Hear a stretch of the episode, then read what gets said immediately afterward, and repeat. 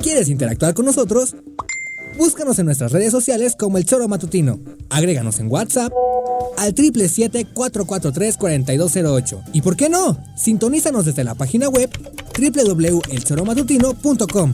También puedes llamarnos a cabina al 311-6050. De lunes a viernes, de 1 a 3 de la tarde por Radio Desafío. Somos la mejor revista informativa del país. Somos...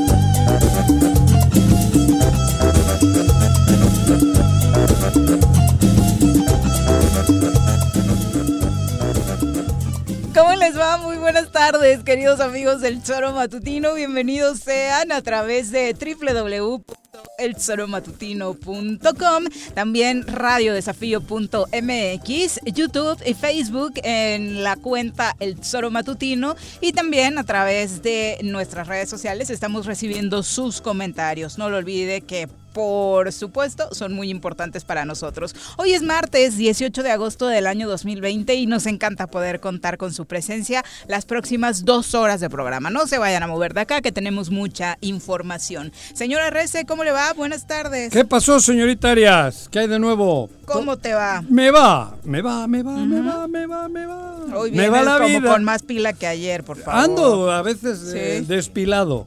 ¿Sí? Sí. No sé por qué. sí, sí, te juro, ¿eh? Temo que te quedes dormido en un programa. No, no he dormido, pero traigo. como decir? A veces en cansancio. Y no es cansancio eso. Mental. Bloqueado, güey. Sí, tanta chingadera. Digo, entre el coronavirus y con la madre y luego los ratas, el gobierno y, y chingue y que te jode y puta y termina uno pues así, digo saturado, ¿no? Exacto. No quiero pero a veces no puedo. Pero hoy vengo bien. Qué bueno. sí, después de ver los videos. Medita, que cuando meditabas te ayuda bien. Sí, no. Descansaba tu mente. No, sí, medito, cabrón. Ahora también, ¿eh? En las noches me pongo ahí mi cosita y tal. Pero de todas formas traigo saturado. ¿En dónde te pones la cosita? ¿Eh? ¿La cosita? En el ombligo. ya llegó. Vamos a saludar a quien nos acompaña en comentarios. ¿Quién? ¿Quién? quién? Desde el Tribunal Superior de Justicia, una paliza a los malos propicia. Fuerte como un león, los estrangula como una boa. Ya está en la cabina el magistrado Jorge Gamboa.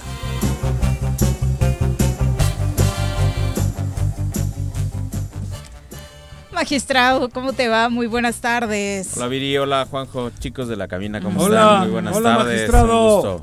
Aquí. ¿Cómo este, estás? Bien, gracias a Dios, aquí estamos ya. Qué bueno reinstalándonos. Ahí vamos, ahí vamos. Ya después de algunas cuestiones ahí. Ayer retomaron actividades. Físicas, sí. O sea, retomamos actividades abiertas al público porque en realidad desde el 3 de agosto ya los compañeros del, tribunal ya están trabajando, ya estábamos ahí tratando de sacar todos los pendientes y el día de ayer se retomó con eh, un protocolo ahí especial y con unas citas y con un código QR con el que se está ingresando al, a las oficinas del Poder Judicial las, las actividades y bueno, no solo en Cuernavaca, sino también en los demás distritos, en Cuautla, en Cojutla y en todos los lugares en donde tenemos juzgados, pues ya se está retomando la actividad y bueno, pues adecuándonos a esta nueva normalidad. Oye, cuéntanos un poco en la práctica, ahora que te tenemos acá, si eres abogado, qué es lo que tienes que hacer y cómo, cuánto tiempo te va a llevar a realizar un proceso. Bueno, eh, es un tema muy interesante porque el portal de citas del tribunal sigue funcionando y bueno, se sigue teniendo acceso al mismo, pero desde la página del tribunal se está generando un código de acceso en donde te van a señalar la hora, y el momento en el que tú puedes ingresar al tribunal y se está pidiendo, obviamente que por cuestión de protocolo y sanidad, pues ingreses nada más el tiempo necesario. Pues realmente a veces los abogados iban y buscaban ahí hacer las operaciones o las transacciones o los acuerdos en las mismas instalaciones, pero ahora lo que se pide es pues, ser puntual a lo que vas, literal, que no pierdas más tiempo en, las oficinas y bueno, pues que te retires. Entonces... La verdad es que sí, eh, hay que reconocer que se esperaba que el conglomerado de las personas y de los abogados fuera demasiado, pero se ha mantenido, bueno, con un, con un buen ingreso, con calma, se ha hecho las el, protocolo y bueno, pues ahí vamos, ¿no? O sea, obviamente pues seguir reiterándoles a todos, a todos, a todos, no solo a las personas que, que, van al tribunal a desempeñar sus labores, sino también al propio personal del Poder Judicial, pues que continuemos con las medidas, que no se que no se relajen las mismas y que bueno, continuemos con todas estas cuestiones que tienen que ver, sobre todo tomando en cuenta que la Organización Mundial de la Salud ha reconocido que uno de los transmisores o de los principales transmisores del virus es el papel. Entonces, pues bueno, al tener contacto con los expedientes, al trasladarlos de un lugar a otro, bueno, es pues un riesgo. es un riesgo y es un foco de infección. Y pues yo quisiera hoy adelantar que, bueno, pues mañana nosotros en, en la primera sala del tribunal, pues estaremos practicando una de las primeras diligencias, si no es que es la primera diligencia que se hace de manera telemática en donde pues bueno vamos a tratar de transmitir ya en vía remota lo que es una audiencia en segunda instancia. Ah, mira, eso está muy interesante. Va a estar muy interesante porque bueno pues también o tratamos. Todos podemos tener acceso. Eh, se podrá tener el acceso y se tendrá incluso también a las partes aisladas y se podrá llevar a cabo así y el próximo viernes también estaremos llevando ya también una primera audiencia telemática en, en videoconferencia con el Centro Estatal de Reinserción Social en Atlacholoaya. Entonces, bueno, pues son las cosas a las que tenemos que ir adecuándonos y avanzando y pues también ahí muy, muy agradecidos con el personal de informática del Poder Judicial que la verdad nos han prestado todo el, apoyo y toda la, disposición. Un gran equipo, ¿no? Y esperemos que por supuesto logren dar ahora bajo este nuevo sistema un buen servicio Así a la es, que es lo que se trata, ¿no? De que avancemos, que nos adecuemos y que pues mantengamos las reglas y que, bueno, pues tratemos obviamente de, de evitar estos contagios y propagar los mismos. Perfecto, pues arrancamos con la información. Obviamente tenemos, como le decíamos, mucho que comentar. Eh, se volvió viral el caso de una mujer de 29 años que en la zona sur de Morelos, en medio de la pandemia por el COVID-19, tuvo que dar a luz en la calle, justo a unos metros del centro de salud, donde ella acusa le negaron atención médica de acuerdo a las imágenes que vimos, eh, su esposo es quien la auxilia ahí en plena banqueta y bajo la lluvia, exactamente. Eso en, aquí en Tlaltizapán. Exactamente. Eh, llevó, exacto, llevó su control médico durante todo su embarazo en ese centro de salud en la cabecera del municipio de Tlaltizapán. Fíjate. El lunes 10 de agosto fue su última consulta y su médica le indicó que su tercer parto, ya tiene dos varones, sería hasta el entre el 29 y el 30 de agosto. Mira. Pero cinco días después de esto, es decir, el pasado 15, su cuerpo le empezó a indicar Los otra dolores cosa. esas eh, contracciones y tal. Exacto. Tú viviste cuatro veces ya. Joder.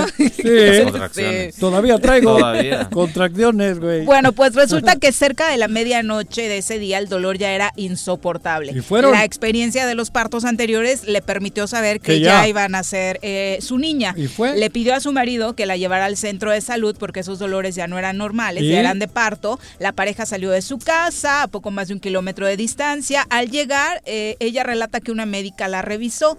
Ah. Mientras, la estaba checando, ella le decía que ya le dolía mucho, eh, pero que la doctora le comentó que apenas tenía 3 centímetros de dilatación y la regresó a su casa. No me joda. Se fue a medianoche de regreso a su casa. ¿Era doctora o encontró a alguien en la, la, de la Doctora, doctora. La, que trapeaba? ¿Seguro está? Era doctora. No creo. A las 3 de la mañana, obviamente, eh, regresa porque las cosas ya estaban mal. Ah. Insistió en ya quedarse porque incluso ya llevaba un sangrado abundante. No. Pero la respuesta, a pesar del sangrado, según el testimonio de esta mujer, La- fue la misma. La doctora le dijo que si se sentía más mal o se le rompía la fuente, ya regresara. Joder, Sin cabrón. embargo, pues... Joder. Obviamente el dolor se agudizó, ya era intolerable. eh, empezó a explicarle a una enfermera que se encontraba ahí cómo se sentía y que el sangrado había incrementado. Y a pesar de esto, eh, se quedó dando vueltas en las En afueras del de- centro de salud, en la- afuera. en la banqueta. Exactamente. Optó por esperar afuera y apenas caminaba hacia la calle cuando sintió un fuerte dolor y sintió la cabecita del bebé, No. según su propia expresión. Joder. En ese momento eh, se desvaneció. Su esposo y su cuñado alcanzaron a acomodarla sobre una cobija que llevaban. me digas. Y sobre el piso, en efecto, ¿Dio se ven los dos hombres apoyándola en cuestión de segundos. Inició la labor de parto. El cuñado corrió y avisó al centro de salud para avisar que Laura ya estaba Joder. dando a luz y no le creyeron. Claro, la doctora le digo, todavía tiene 3 centímetros de dilatación, cabrón. Así que el marido se convirtió en el partero y afortunadamente de Servicios de momento Salud, Morelos. se reporta que la bebé se encuentra sana, pero obviamente la Comisión de Derechos Humanos Cabrón. del Estado de Morelos ha iniciado pues una recomendación al Centro de Salud, Pues, a joder. los servicios de salud Morelos por esta atención. Ayer Lo único que le recomiendo yo es una mentada de madre. Ayer ahorita, obviamente empezando. este tema llegó hasta la conferencia de las 3 del- de, las 3 4 de la tarde donde se tratan temas de COVID-19 Estaba ahí el y el doctor Barón, eh, jefe de los servicios de salud Morelos, habló sobre este tema. Tuvo su bebé, des- desafortunadamente, lo tengo que aceptar, tuvo su bebé eh, en, la vía pública, se le dio la atención, afortunadamente están sanos, la, señora tenía sus atenciones prenatales, sin embargo la señora, hablé con la jefa de la jurisdicción, jurisdicción 2, la doctora Jacqueline Hernández, la cual me explicó que la señora pretendía irse al hospital de Jojutla para que se le hiciera la, la puesto que la señora ya era su cuarto parto. Tenemos que entender, y todo el mundo sabemos que el hospital de Jojutla es un hospital COVID. Entonces la señora se quedó afuera decidiendo si se iba o no, y en ese transfer, en ese transcurso, fue cuando su bebé decidió nacer. Sin embargo, La culpa a es ver, del bebé. eh, eh, ah, ¿esto La culpa, o sea, qué bebé tan impertinente, ¿no? Qué impertinencia. Es- a ver, pon otra vez esto. Sí, sí, sí, Hay es que, de verdad. esculpir esta frase. A ver, producción, por favor, pónganme a Cantú, cabrón. No, es varón. ¿Quién es? Es varón. Varón, ponme a Varón. ¿A Varón quién es Varón? El de todo servicios el de salud. sabemos que el hospital de Jojutla es un hospital COVID. Ajá. Entonces la señora se quedó afuera decidiendo si se iba o no y en ese transfer, en ese transcurso fue cuando su bebé decidió nacer. ¡Ay, cabrón! ¡Quieto! Puta, es, esto es histórico. Bueno, obviamente. Esto es histórico, ¿eh? Y bueno, Pinche bebé. ¿Cómo se le ocurre en este momento? güey? Va a ser impertinente esa niña. Sí, no, Advertencia a la señora Inoportuna. inoportuna. Bueno, así naciste Sí, tú, creo, cabrón. No, Tú- eh, en primero de enero, imagínate. Por eso, cabrón. Sí. Así, así sale como. Vaya, Esa niña va a ser va a ser del choro, verás. Sí, sí, sí, sí, sí. Puta. No, qué cosa. Oye, pero No. esto, Pues mira, ver, por, una- por un esto no lado, es broma. qué, qué- qué- qué buena noticia que la, Que la bebé está bien, bien, ¿no? sí, La claro. mamá. Qué riesgo, qué lamentable que tengamos que llegar a, esta, a, esta, a estos comentarios y estas conclusiones. Joder. Porque hoy que hoy, hoy están de, de super moda y están en primer eh, término ese derecho humano a la salud. ¿no? Es un derecho humano, o sea, realmente no es optativo. Claro, pero- pero ¿no? cuidado, es un derecho humano es un a la derecho salud. humano a la salud. Para que- todo. que la- claro. el o COVID sea, nada, o sea, el COVID no implica que ya pierdes eh, Claro, ese derecho en ese porque está el momento COVID, se, se tuvo que habilitar, se Claro, tuvieron que haber tomado El- medidas. Pero más Que allá de estado en la todo eso, banqueta la los doctora, que, los que contamos con la dicha de ser padres sabemos que un cuarto parto es riesgosísimo Sí. tenerlo por la vía que lo tuvo. Sí. El segmento, si los otros tres fueron partos o uno por cesárea o algo, el segmento no iba a aguantar un cuarto, un cuarto parto, Ajá. ¿no? Entonces es riesgoso. Qué bueno que la historia termina así. Sí, pero no. Qué lamentable hubiera sido que hubiera terminado de una u otra forma, ¿no? Y entonces esto tiene que volver Pero- a encender las luces, pero- las alertas claro, de que entonces no tenemos al personal capacitado y no tenemos esa sensibilidad ¿no? Para tocar estos temas en este momento tan, tan difícil. Ah, vamos, yo creo, estoy allí, llega la señora y yo la atiendo, güey. O sea, no tengo ni O sea, no le voy a dar a ella la opción de que ella decida. ella no puede decidir. O sea, yo, Juanjo, la, veo llegar y la, la acuesto, güey. O sea, digo, no la corro. No tengo ni idea de medicina. No la regreso a su casa. Cabrón. O le digo, oiga, ¿y usted qué decide? ¿Qué opina? Yo Pregúntale al niño. y experiencia tendrá si es su tercer par, cuarto par. eso, pero, luego hay que ser eh, atrevida la niña, cabrón, que se le ocurre parir, nacer allá. Y mira, solamente es un ejemplo de lo que ayer sucedió en la conferencia. Primero habló una médico y la verdad es que también se, dedicó a leer un poco la crónica porque ni siquiera lo sabían mm. exactamente y se supone que son quienes más están empapados del caso. Eh, dice Varón, desafortunadamente tenemos que aceptar. Sí, desafortunadamente tienen que aceptar que eso sucedió porque se viralizó y también tienen que actuar precisamente para eh, que no vuelva a suceder, ¿no? Decíamos, ya la Comisión de Derechos Humanos del Estado de Morelos eh, inició una queja aplicable a la atención, a la no atención de esta mujer durante el embarazo, parto y puerperio y de la persona recién nacida en todo el establecimiento para la atención médica. Eh, pide que se apliquen las normas y procedimientos para la atención del parto y favorecer la seguridad emocional de la mujer, así como su bienestar durante todo el proceso. Así es, hablar eh, de lo que comentábamos, ¿no?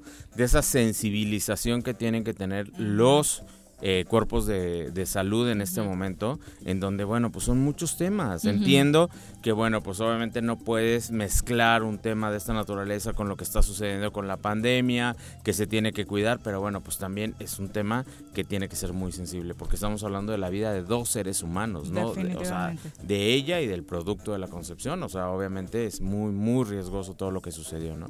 Qué bueno que terminó así la historia y qué mejor que haya terminado de esa forma, pero bueno, imagínate que hubiéramos estado hablando hoy de, otra, una tragedia. De una tragedia, ¿no? O sea, hubiéramos otra vez sido nota a nivel nacional. Sí, qué terrible, por supuesto. Y hablando ya que estábamos con este tema de la Comisión de Derechos Humanos, también hoy eh, Israel Hernández, titular de la comisión, eh, dio a conocer que ya la Comisión Nacional de Derechos Humanos dio a conocer, bueno, le, hizo un llamado precisamente para que les vaya a contar qué es lo que está pasando en los penales del estado de Morelos, porque la situación desafortunadamente que se vive aquí no es eh, nada alentadora. Tiro por viaje hemos estado teniendo episodios terribles, así que bueno, ya la Comisión Nacional de Derechos Humanos convocó al titular del organismo a nivel local a una reunión el día de mañana para analizar lo que sucede con los penales en la entidad. Y acá, por supuesto, aunque son eh, varios eh, los casos, el de Atlacholoaya es el que siempre eh, llama la atención y que más riesgos nos ha dado, ¿no? Así es. ¿Qué se tiene que hacer acá? Pues se tiene que continuar, yo insisto, con los protocolos, se tiene que, ver algunos modelos que ya hayan funcionado en otros estados de la República Mexicana y donde sí realmente se estén aplicando todos estos eh, protocolos y estas medidas de seguridad. Yo creo que sí se, se puede todavía prevenir y se puede controlar todo esto, pero sí se requiere mucha voluntad. Es, desafortunado, por supuesto, que sigamos hablando de estos temas, que ni siquiera estando recluidos en un centro de readaptación podamos tener una situación diferente para estas personas que en algún momento se dedicaron a delinquir, ¿no? Incluso si tú recuerdas, Viri, al principio de la contingencia, a nivel federal se promovió esta famosa ley de amnistía, pero pues bueno, resulta que no pudo ser aplicable. ¿Por qué? Pues por toda la burocracia que englobaba la misma, que se decía que se tenía que formar un comité, que ese comité iba a autorizar las salidas, pero en esa ley de amnistía se estaba considerando a grupos vulnerables, personas de más de 60 años, a personas indígenas que no habían sido defendidas de manera correcta y mujeres embarazadas que podían estar fuera de reclusión, evitando y tratando de contener todo este tema. Hoy, casi a más de 100 40 días de la contingencia, pues No no, ha no se ha podido aplicar la ley de amnistía en México. ¿eh? Bueno, eh, pasando a otros temas, vaya cosas que están sucediendo alrededor del caso Lozoya. Resulta ser que se ha filtrado el día de ayer un video eh, con los presuntos sobornos que Lozoya le hacía al Senado. Este video que fue subido a YouTube con el nombre de un usuario que supuestamente eh, se trataba del hermano de Lozoya, que ya después desmintió e incluso inició una demanda contra quien resulta responsable por el uso de su nombre, se observa un video en el que exfuncionarios del Senado reciben bolsas de dinero. Este video muestra a Rafael Carabeo Opengo, ex secretario técnico de la Comisión de Administración del Senado, recibiendo dinero que según quien hace la entrega del efectivo suma 12 bolsas con 200 mil pesos cada una. ¿Cuánto nos da, Juanqui, de cantidad? Un chingo. La grabación fue subida este domingo 16 de agosto a un perfil de YouTube y se ve cómo se reciben dinero supuestamente para contratos de Pemex, según decía el título del video. Eh, dura poco más de cuatro minutos, no se ve la fecha en que se grabó, se supondría que por el cargo que ocupaban estos personajes habría sido en hace al menos en la legislatura, en el periodo que iniciaba en 2016. En el video también eh, se muestra el escritorio de una oficina donde están contando los billetes amontonados en bolsas de plástico que van acomodando en una maleta negra. Ante la confusión de los montos, en lo que van haciendo el conteo, uno dice que son billetes de 200, de 500, quien hace la entrega clara que en total son 12 y cada una de estas 12 bolsas son de 200 mil pesos. Hablan de que este tipo de entregas ya han ocurrido en anteriores ocasiones y demás. Por supuesto, las imágenes son fuertes. De hecho, ya rodó la primera cabeza. Uno de los hombres que aparece en el video pues resulta ser que trabajaba nada más y nada menos que era, es un hombre muy cercano al actual gobernador de Querétaro, eh, Pancho Domínguez, quien decidió ya sacarlo de su equipo y dijo desconocer, por supuesto, que este funcionario estaba implicado en los sobornos. La fiscalía ya dijo que este video no pertenece a las pruebas que ellos recibieron eh, por parte de los Soya en torno al tema de los sobornos, pero pues queda a la interpretación si pues por ahí mismo se filtró, ¿no? Yo insisto que nada es coincidencia, ¿no? Y una coincidencia es que la semana pasada el presidente de la República decía, pues que saquen los videos. Y casualmente salieron los videos, ¿no? Entonces Bueno, es pues parte de lo que va a haber, parte de lo que va a seguir existiendo, parte de lo que Pero- de lo que tristemente nos estamos eh, enterando y se está documentando, porque de que teníamos conocimiento de que esto existía, bueno, lo sabemos. De que ahora queda documentado, pues bueno, lo estamos viendo. y se pero- enojó AMLO, nada más. No, va- pero antes de pasar a lo de AMLO, yo esta mañana. Iba en mi carro, iba escuchando las noticias, iba escuchando a los dos, tres clásicos de, de siempre, ¿no? A Ciro y a estos. Y me ha hecho mucha gracia porque se han dedicado 35, 40 minutos a criticar a AMLO porque ha dicho que hay que...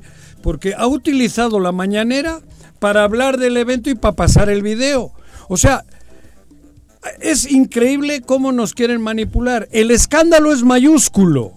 Porque cuando le hicieron al de las ligas al doctor De- de eso habló a- al Bejarano le puse una madriza cada dos minutos en los horarios estelares. Ahora que es un escándalo todavía mucho más grave, porque compraron al Senado para cambiar Para la reforma energética. energética para vender el, el país prácticamente, cabrón. Y hoy los medios de comunicación, algunos, que digo la verdad me caga, se han dedicado 45 minutos a criticar al presidente por decir eso en la mañanera y por poner el video, por hablar del tema. O sea, han- nos han llevado a otro tema cuando el escándalo es mayúsculo magistrado. Por eso, pero que el escándalo realmente no quede en escándalo. No, no, claro. O sea, que realmente termine en donde tiene que terminar. claro, eso- Porque estamos viendo realmente que, que no, No, se está midiendo no. con la misma vara. ¿Cuál? ¿no? ¿Cuál no se mide la con la misma vara? Jurídicamente, ¿Cuál? o sea, lo que se está planteando en el caso de los. Oya no es procedente. Jurídicamente. O sea, yo ¿Por te digo desde aspecto Tu apuesta legal. fue desde el día O sea, uno que no va a prosperar, Yo- ¿no? yo Ah, lo de los Oya, Claro, lo de o él. sea, ese Sí. asunto va a terminar, o sea, Sí. donde no debe de terminar y va a terminar en un escándalo nada más, en donde va a llamar reflectores, en donde va a llamar obviamente Ah, la ¿no va a haber de de- muchos. No va a haber, detenidos? o sea, ¿No hay nada? Hacia dónde va, no. Ah, bueno, no sé. Hacia donde debería de ir, no. Yo creo que Porque Jurídicamente. incluso Jurídicamente. Yo creo que va a terminar habiendo que en justicia, no estos sé. Ah. casos, en estos casos no se puede accesar a lo que están haciendo con los Oya de un beneficio en el sentido de que él aporte información y a cambio de la información se le baje la, la sanción. Eso no Ah, se no, no puede sé. en ese caso, ¿no? Yo te lo estoy Ah, diciendo. bueno, digo, no sé qué vaya- si señala. vaya a hacer. Entonces, por eso yo te digo, o sea, ojalá y no quede en un escándalo. Claro, y que no. realmente genere. El escándalo normalmente termina en impunidad, ¿no? No, pero esperemos Sí, que no, cabrón. Por, eso te digo, ojalá y no quede en escándalo. ver, en- a ver, y que en- mejor hubiera sido un Bejarano estuvo en el bote. A ver, a ver, fue- a ver. Que fuera una investigación Claro, sólida. por eso. Que no se estén desvirtuando los medios de prueba Ajá. y que esos medios de prueba cuando lleguen sean sólidos para una Con la sentencia. empinada que les ¿no? puso a, Ma- a- a- a- ¿cómo era? A, ¿A quién? a- al, al Bejarano A a René Ima- Bejarano y Este a- güey, y Ahumada. más. Ajá. Terminaron en el bote. Pasaron por el bote. Hubo, hubo momentos que estuvieron en la cárcel. Pues intermitentemente. No, pero no, intermitente pero no, no. me- fue con una sentencia donde estén ahorita compurgando. Bejarano estuvo en la cárcel. Pero bueno, fue No sé, preventivo. güey. No, preventivo, no sé, estuvo en la cárcel. Ahora, esto tiene que terminar en la cárcel alguien. Porque es mm, todavía es más grave porque compraron al Senado. El Senado en el mundo entero está considerado como el organismo, diríamos, señorial. El Consejo de Sabios, como El- le has dicho. Exacto, es, es el- momento, ¿no? el- eh, de ahí viene el Senado. Es lo máximo en una esfera política en el mundo, cabrón. Y resulta que aquí nos demuestran que en el Senado, cabrón, cambian las leyes por dinero. Hace cambian... mucho que se desvirtuó No, ese pero, pero ya, pero México. está no- Hoy, hoy con pruebas. Joder, a ver, ¿qué decías de Andrés De Manuel? Bejarano, precisamente en este sentido, se quejaba Andrés Manuel López Obrador de que no se le haya dado el mismo trato a lo que se está ventilando sobre Lozoya que a los videos que en su momento se filtraron sobre Bejarano. Escuchemos parte de lo ha que dolido. decía esta mañana Andrés Manuel López Obrador. difundido el video, pero no mucho, ¿eh? Porque los medios eh, no le están dando la importancia que tiene. No es el video de René Bejarano, ese se difundió, pero a nivel nacional e internacional. Pues ahí está la queja y siguió con esta tónica de querer que se filtren los videos completos de la comparecencia. Que pregunta eh, expresa y como duda jurídica, ¿se puede esto, ventilar eh, las pruebas Pues que no, Lozoya está dando dentro de su proceso? O sea, el Código Nacional habla de una secrecía en la investigación, ¿no? Y obviamente habla también de la secrecía incluso de la propia presunción de inocencia de la persona. Entonces, dentro de esa presunción de inocencia no se puede ventilar ese tipo de información en los medios. Entonces, bueno, pues alguien la filtró, con una finalidad la filtró, y bueno, pues obviamente por eso es que está... Ni la declaración de No, Lozoya, ni la como declaración de ha dicho el presidente tal, que le gustaría. Nada, para ¿no? Mm. nada, para nada. No lo- Pues forma parte de una investigación que ni siquiera ha avanzado de manera judicial. Con Bejarano era lo Así mismo y con Broso a, las nue- a la, a la primera ahorita le puse una madriza. O sea, imagínate que la investigación de los ¿Y por qué ni te- siquiera está con el juez todavía, ¿Eh? ¿no? O sea, está en la Fiscalía General de la Sí. República.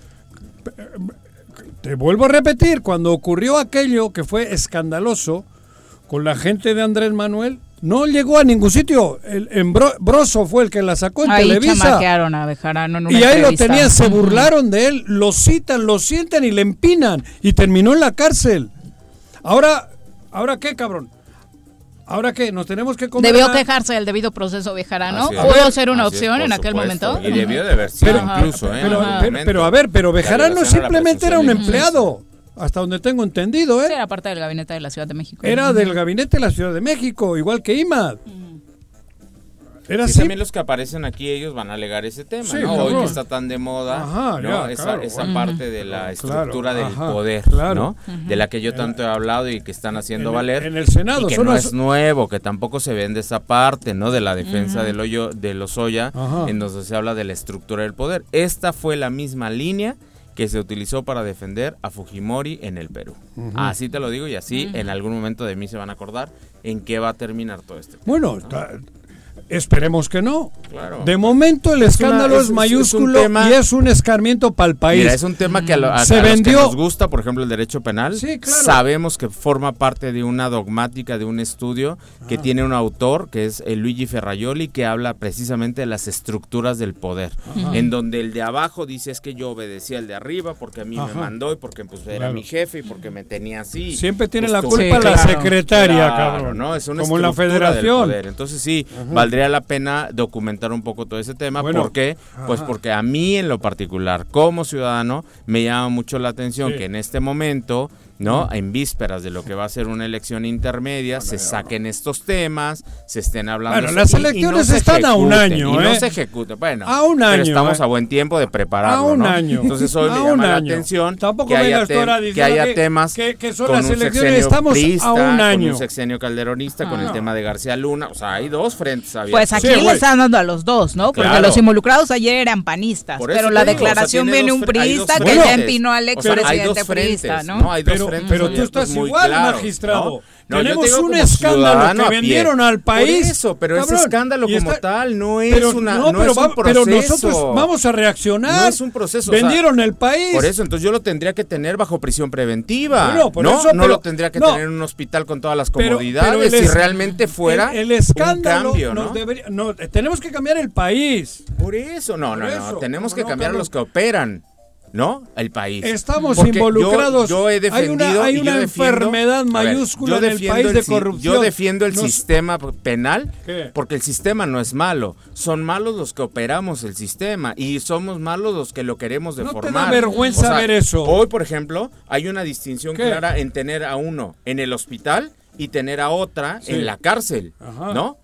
O sea, Sí, cuando claro. los temas son exactamente Eres iguales, del equipo ¿no? Todos Somos Rosario. Ajá. No, no, no. O sea, digo, ¿por qué Sí. hacer esa distinción si la ley no la hace? Ajá. O sea, la ley dice pareja. O sea, es un espera, tema. en- Espera, a ver, tú ya estás haciendo juicios No, no, no, premeditados. no, no, no, no. Tú Yo también. estoy hablando Tú de lo que deberías veo, de esperar, ¿no? lo que ves, lo que supones. No, no, no, no, no. Lo que veo ¿Qué en, el papel. Está- veo están- están- que hay una medida cautelar que no es de prisión preventiva ¿Y? para alguien que amerita por los grados ¿Y? de, de pena, ¿Y? por los Ajá. montos, por los temas y porque dice el código Ajá. que es un asunto de seguridad Sí. nacional, Ajá. ¿no? Sí. Que debería estar con una medida ¿Y diferente. dónde se va a ir? estar en un Si hospital lo tienen ahí. con brazalete. Bueno, que tiene el brazalete, no se puede ir a ningún sitio. Bueno, está tampoco la otra. Eh, Pero la otra ya está con el pedo del O sea, la ella- estafa ella, maestra, ella güey. también dijo, yo entrego mi pasaporte, entrego todo, No, entrego mi pero, visa". pero ahí hay estafa maestra. Allá está. Y aquí estuvo suelta de Ah, mata. está ¿cuánto soltando, tiempo? está soltando. evadido. Está igualito, está La diferencia no será que Rosario quiere No aporta todo, información. No, eh, no cargar aporta con todo el peso, Ah, no, ¿no? da, no da. ¿Qué cabrón. estamos hablando? Ella no ha empinado a Escándalo. nadie, No da ¿no? escándalo. Bueno, por ¿no? eso. No, da no, no, espectáculo. escándalo. No, no es espectáculo. Pues me dijiste, espectáculo, es espectáculo. ver a- en el Senado 300 millones de pesos de para acuerdo. vender No, al país. El video de ayer lo haya filtrado, Cabrón. quien lo haya filtrado es vergonzoso. Vergonzoso. Vergonzoso, por supuesto. ¿Y qué pediría ¿Qué yo como sociedad? indigna? Que termine en una sentencia Que cambiemos y que el termine país. una persona obviamente procesada. Eso y ocurre en el Senado, en el Congreso y en los congresos locales hace 40 años por lo menos. 40 años. Nos ha- hacemos pendejos. Eso lo hemos vivido, lo sabemos. Ahora ya salió. Ahora tenemos que cambiar el país. Y para quien habla de que está investigando cuentas y demás, es en efectivo, ¿eh? En efectivo, ¿cómo se los ¿De dónde entregan? salieron? Ayer Cash. 12 maletas con 200 mil pesos cada una. Es una no barbaridad. Y es una entrega. Pero una, una. entrega de muchas saber, que se ¿no? hicieron. Pero ¿no? estamos criticando que aceptan. lo de que, que cabrón, no jodan. Eso es una vergüenza mundial. Vendieron al país, vendieron Pemex, la, la luz, el agua, la chingada, vendieron toda la energía con ese espectáculo denigrante, Mm. comprando Es que las conciencias. Vienes de- muy filoso como Es con que ve- esa playera de Toros Nesa. Venía encabronado en la mañana. Metiendo la veo, pata. sí, Es que no, Pero es tu, pura amigo, leña. es tu amigo Ciro. Pero Deberías mandarle un mensaje, decirle No. no, te pases. Pero es que es verdad, al- con, con aquel bejarano puta, estuvieron... El peor criminal. El peor- Era el peor No. criminal, la peor vergüenza para el país. Y ahora están criticando que se critique. No me jodas, por Dios. Si ayer fue denigrante ver esas imágenes en el Senado, en la madre superiora de lo que un país tiene, el Senado. Porque es en el Senado, ¿no? Sí, viéndolo desde fuera, por supuesto. Y, si llegaran esas escenas de otro país, estaríamos imaginas? escandalizados. ¿Te imaginas ¿no? ahora a, a tu terreno? Que es, vamos, para nosotros ustedes son lo máximo. Digo, lo digo de corazón. Sí, sí, sí, sí, sí. Yo si en alguien confío es en ti. Sí. Y lo digo al Chile, confío en ti. Aunque haya otros que estén discrepando, yo a mí hablar del magistrado, puta, no, no veo forma de entender que pueda ser corrupto, que puedas meter a la cárcel a un inocente, o en fin, no, no eh, sería impensable O para sea, o mí. decidir O otras o dejar fuera distintas Ajá, al expediente, sí, sí. ¿no? Bueno, Y de repente que me saquen un video, tú recogiendo dinero, me matas. Sí, claro.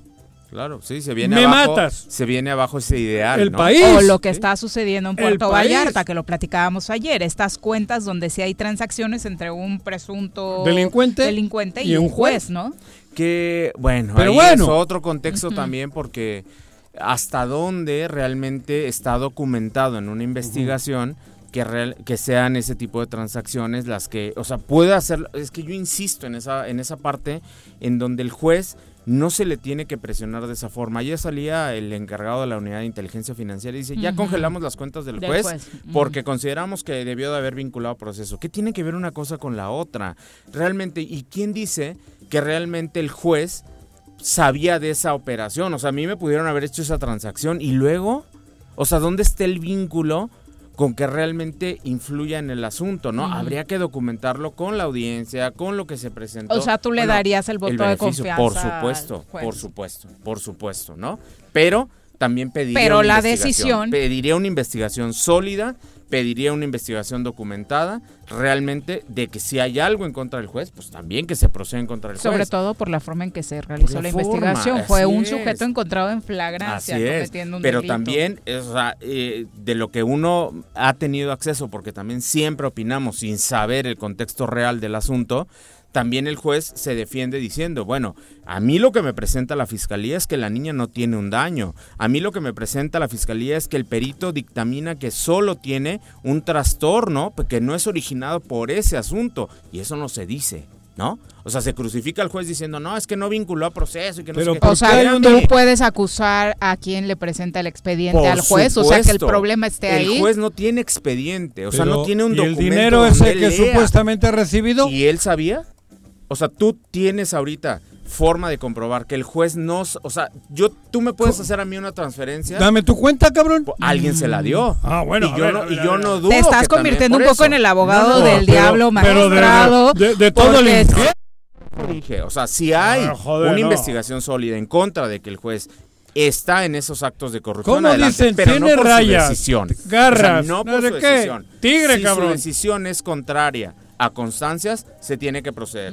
Si no es contraria, si no es contraria a constancias, creo también que se nos está a nosotros presionando para que nosotros nos volvamos también realmente un instrumento. Ustedes, los jueces, los- Claro, los jueces, un instrumento de represión. Y nosotros creo que no actuamos de esa forma. No, están para impartir pero- pero justicia y en este es. caso creo que el primer Y dato, nosotros- antes de conocer lo de las cuentas, lo primero que indigna a la sociedad es la decisión que toma el juez ante un hecho tan Habría claro. que ver en, ¿no? la, en la exposición que también me lo dijo el, el Ministerio Público, que también me lo sustentó, qué Pero- buenas investigaciones pero trae. bueno. pero el juez no tiene expediente, Pero Juanjo. qué raro que tal, a ver, no. O sea, yo por eso Pero, defenderé a ver, siempre a vuelvo los a lo mismo ¿no? de la señora que fue a parir. Ajá. A mí me presentan el caso como me lo presentan y yo no le suelto. Espera, cabrón. Aunque la ley me diga que aguanto un rato, cabrón. Digo, yo creo que ver. el criterio Vamos al caso que de- yo no he estudiado como ustedes, pero bien. mi criterio me diría, a ver, cabrón, la niña de 10 años, encuerada, jodida en un coche, con este güey dentro y tal, a ver, a ver, a ver, a ver, a ver, por, muy mal que me Pero traiga vamos- la ver, carpeta, pero vamos al no caso- le suelto, al caso cabrón, digo, juez, del abuso me hago sexual. pendejo un mes. Eh, posiblemente Ajá. te doy la razón Claro, esa parte, eso. ¿no? Socialmente Ajá. es un asunto de una trascendencia que en este momento también Claro. llama mucho la atención. Ajá. Pero si el Ministerio Público en la audiencia no te platica todo eso y te dice, oiga, nada más tenemos, es más, no pudimos ni declarar a la niña, porque ella nunca vino. Lo único que tenemos es el parte de la policía que nos dice que pasó esto. O sea, con eso el juez tiene para dejar a una persona en la cárcel No. y para decir, oye, aquí Bueno, hay un abuso sexual. Pues no. O sea, realmente por eso yo siempre he dicho, hay que ver el contexto real del asunto. Nadie Pero lo tiene más los que intervinieron Pero- en esa audiencia. pero fíjate, eso, Juanjo, pero es que magistrado, si no ¿cómo nos vamos a estamos discutiendo a que hoy? el día de mañana cualquier persona diga Juan José me tocó? No, sí me lo ha No, y, y me ha y pasado. quedas, y y me ha quedas, pasado, ¿no? cabrón. No, a ver, cuidado. Y me ha pasado, ¿eh? Y, y te quedarías en este momento Me ha histórico. pasado, ¿eh? O sea, en este momento histórico, Juanjo, Ajá. tú llegas a un asunto de esa naturaleza, a los juzgados de Morelos, Sí. y tú te quedas en prisión preventiva. Claro. O sea, pero eso A huevo. ni por equivocación. Ajá. ¿Sale? ¿Eso? Aún y cuando el Ministerio Público Claro. venga a hacer una mala Por- exposición. Por criterio. Por criterio, Claro, pues, por, quién eres, ¿no? Ah, Sobre claro, todo. por joder. Por lo mal visto Por que estás. todo. Por- por lo Sí. querido que Socialmente quemado estás, ¿no? Entonces, pero en el otro contexto, a mí se me hace ya un exabrupto Mm. el llegar a ese tema, decir, ¿sabes qué? Congelamos cuentas. Entonces, ¿qué significa? Que al juez ya lo traían. Lo traían en la mira. Claro, entonces ya lo traías en una investigación. Pero ya igual lo traían pedido- porque realmente es Porque un hay canalla. antecedentes. Estoy de acuerdo. Pueden haber Entonces, antecedentes. Pues entonces, ¿qué hacía impartiendo justicia todavía? Eso sí. El tiempo en el que tú te enteras, Ajá. ¿no? Y el tiempo en el que En que- ejecutas. Porque fueron Hoy, varias a ver, te autoridades, la UIF, el caso. gobernador y La demás quienes intervinieron. en esta mesa o antepasada de que el fiscal del estado dijo que traía bajo investigación a jueces y a magistrados. Sí. Así lo dijo, Sí, sí. ¿no? ¿Qué esperan para ejecutar realmente? Claro. ¿Por qué los dejan Bueno, seguir pues- impartiendo justicia? Por Qué riesgo. No, qué riesgo. Y el riesgo es ese, que en un asunto de esa naturaleza, de esa trascendencia, venga un, venga un desborde con social. tráfico de ¿no? influencias, Venga un desborde social y venga realmente una ruptura de la sociedad con el gobierno y que digan, ¿sabes qué? Paz, o sea, A ver, magistrado. ¿qué me quieres decir? ¿Que el país cómo está? Sí, claro. Mal, mal. Estamos y por mal, supuesto, cabrón. decíamos hace rato, los penales de Fíjate, Morelos tres también. casos. Bueno, Vamos a al saludar con muchísimo gusto a. Griselda Salazar, eh, quien nos ¿A tiene a Griselda Salazar, Ah, nuestra Griselda. compañera, eh, que nos tiene detalles sobre porque hoy le negaron a autoridades de reinserción social de Morelos el as- eh, acceso al penal de Atlacholoaya a personal de la Comisión eh, de Derechos Humanos. Cuéntanos, Gris, buenas tardes. Así es, Viri, Juanjo, ¿qué tal? Muy buenas tardes, los saludo con mucho gusto, igualmente al auditorio, pues sí les comento que este día, de acuerdo a lo que, a lo que informaron personal de la Comisión de Derechos Humanos en Morelos, pues es- eh, ellos arribaron al lugar de las instalaciones del Cerezo de Morelos para hacer una inspección y bueno, al llegar pues se, con- se encontraron con que no les permitieron la entrada. Eh, los visitadores eh, llegaron al centro de recepción social, las autoridades penitenciarias le negaron el acceso a ambos organismos, argumentando que no se habían realizado una notificación previa y que era una instrucción de la licenciada Lluvia Oregón Bartolo, quien es la encargada de despachos del Centro de Reinserción Social Varonil en Morelos. Bueno, este órgano local también les recordó que a las autoridades penitenciarias que la obstrucción de la labor de las personas visitadoras de los órganos públicos de protección de los derechos humanos, esto puede ser sancionado administrativamente y penalmente también.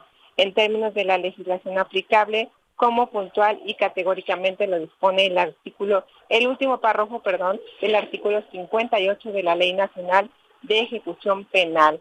Bueno, destacaron también que los diagnósticos de supervisión penitenciaria se realizaron de manera sorpresiva y aleatoria con el objetivo de verificar las condiciones reales que prevalecen en los centros penitenciarios del país y bueno, de ahí que no resulte necesaria notificación previa como estaban ellos alegando y subrayando que cualquier dilación o entorpecimiento pues puede viciar los resultados de la inspección. En el caso de esta mañana dijeron que pues no se permitió el acceso a este centro sino transcurridos 90 minutos, ya que ellos llegaron en punto de las 10 de la mañana y bueno, los cuales también fueron considerados una obstrucción atribuible a las autoridades penitenciarias. Ante tales hechos y como parte de la coordinación que existe en este Sistema Nacional de Organismos Públicos Protectores de Derechos Humanos, la maestra Ida Telles Lino de la eh, Comisión Nacional de Derechos Humanos entabló comunicación con el licenciado Raúl Hernández, Cruz, quien es el presidente de este organismo aquí en Morelos, eh, y quienes preocupados por la situación que prevalece en el sistema de reinserción social, pues acordaron reunirse esta misma semana a efecto de compartir información que permita la toma de acciones tendientes a evitar que continúen violándose los derechos humanos de las personas privadas de su libertad en la entidad. Pues hasta aquí esta información, Viri, pues eh, al parecer ellos querían eh, tener este tiempo de los 90 minutos para poder pues, arreglar ahí las cosas y que se viera que habría una gobernabilidad al interior del penal. Qué barbaridad. O sea, eh, ahora resulta que la comisión, cuando todos sabemos que sus eh, visitas son sorpresa precisamente para encontrar el estado natural en el que conviven eh, los reos, tiene, exacto, tiene que avisar para que arregles la casa, escondas a los escandalosos o les digas hoy no comes y cuentas esto, ¿no? Que es lo mínimo. Se presta para pensar. Que guardes la mierda detrás de la puerta. Exacto. Muchas gracias, Gris, por la información. Buenas tardes. Buenas tardes. Que pues así estarán las cosas, ¿no? Para que les pidan 90 minutos en lo, que en lo que arreglo la casa. Claro. A ver, ¿qué opinas? No, es que ahí, por ejemplo, es muy sencillo el tema porque la Ley Nacional de Ejecución de Sanciones prevé los mecanismos que los propios jueces tienen que implementar para este tipo de revisiones y este tipo de verificaciones y en ningún momento se habla de este periodo de tiempo que tienen que esperar. ¿eh? ¿Cómo? Si te cae Hacienda, le dicen, no ven mañana, güey, déjame Como el día que te cayeron, Te agarran cagando. Les hubieras dicho que te esperaran 90 minutos. Regresa mañana. no, toma, güey, para adentro. Tienen experiencia en estos ejemplos el sí, no, por eso. Bueno. Pero, pero es una aberración. Ay, nos vamos a nuestra primera pausa, que ya es la una con 48. No va caliente ahora con el magistrado. Ah, por lo de Puerto Vallarta. Bueno, la conclusión es esa, ¿no? No, Puerto Vallarta no. ¿O cuál? desde que llegó. Ah, porque te dijo que pareces Lusenhoff. Pero Lusenhoff, el ex defensa de el equipo de los Toros Nesa era medio pelirrojo y tú ya estás más obscurito del cabello, ¿no? Sí, blanco se te oscureció también, ¿no? Eras un poco más rubio. Ah, no, Sí, sí, ¿no? Sí, era más rubio. Ahora ya con las canas ya sepa la madre. Una con 49. Nos vamos con tanto en lo que se relajan. En lo que se relajan. No, que no se relaje. ¿Qué cree el magistrado? Pues nada. ¿Ya revisaste si tu auto entra a Ciudad de México? Aquí te recordamos el calendario del Hoy no circula. Lunes, engomado amarillo, placas con terminación 5 y 6. Martes, engomado rosa, placas con terminación 7 y 8. Miércoles, engomado rojo, placas con terminación 3 y 4. Jueves, engomado verde, placas con terminación 1 y 2. Viernes, engomado azul, placas con terminación 9 y 0. ¿Se va a hacer o no se va a hacer la carnita asada? No, no se va a hacer ninguna carnita asada. Mejor quédate en casa y escucha.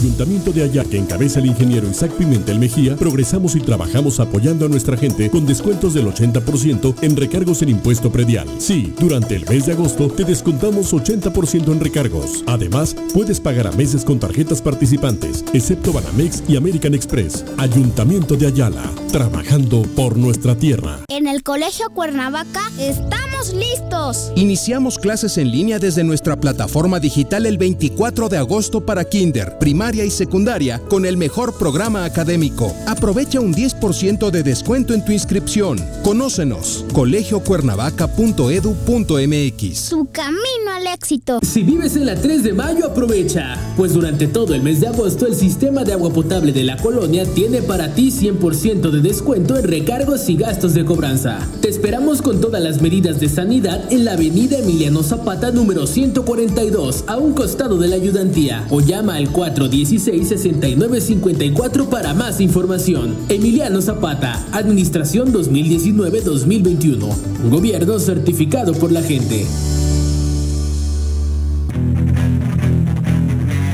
¿Te gustan los caballos? ¿Tienes uno? ¿Sabes montar? ¿No? ¿Quieres aprender? Conoce los beneficios de hacerlo en Rancho de la Media Luna en Huitzilac.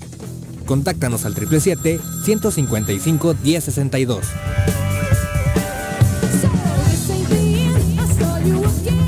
En esta temporada de lluvias, la probabilidad de inundaciones y deslaves es mayor. El gobierno de Jutepec te recomienda estar atento a la información oficial, tener a la mano tus documentos personales más importantes y como medida preventiva, no arrojar basura a alcantarillas o drenajes. Cualquier situación de emergencia, repórtala al número 777-320-7533. Ayuntamiento de Jutepec, gobierno con rostro humano. Si quieres consentir a tu mascota, el mejor lugar para hacerlo es Clínica Veterinaria Mundo Mascota. Contamos con consultas, medicamentos, accesorios, alimento y servicio de pensión. Además, tenemos servicio a domicilio. Ubícanos en Avenida 10 de Abril, número 1210, Colonia Granjas, o llámanos al teléfono 169-2128. Clínica Veterinaria Mundo Mascota. Quédate en casa. Quédate en casa. Quédate en casa. Quédate en casa. Quédate, quédate, quédate. Y escucha.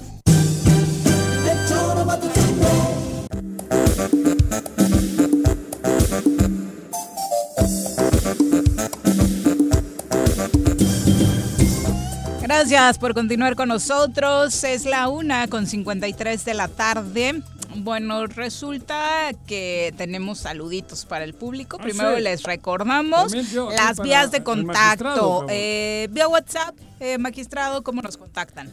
Triple siete cuatro cuatro tres cuatro dos cero ocho. En cabina, señora Reza. 311 60 50. Y con también- 10 números no le pongan más porque si no ahora ya te cortan el no, no te pasa la llamada. A través de las redes sociales. Sí. ¿Te ha pasado?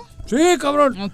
Tengo que cambiar todos. Bueno, Carlos García rápidamente dice, Juanjo, no van a pisar la cárcel, ojalá me equivoque y les caiga toda la ley, pero mientras todos estos involucrados en el caso Lozoya solo es un show que le está favoreciendo a la 4T. Pero ¿por qué si estamos hablando del país, cabrón? Bueno, Alberto Caballero Joder, nos manda va, la saludos. 4T, ¿qué gana? Desde el hermoso Mazatepec, Octavio Vidal desde Zacualpan, Mario Villalobos dice no grites Juanjo, Robert Ah, Vargas dice el doctor Cipriano Sotelo ha dicho desde siempre que las leyes en México están hechas para que nadie caiga preso. Siempre va a haber una vía para que se justifique la salida de un delincuente y en efecto todo está hecho para proteger a los políticos en este Estamos caso. hablando de cambiar el país. Ojalá se den este sexenio, Nosotros se den cabrón, pasos importantes. Eh, también Chacho Matar, un abrazo para ti. Gracias por los saludos. Armando Sanders te manda Armando, un a ti te abrazo. manda Saludos.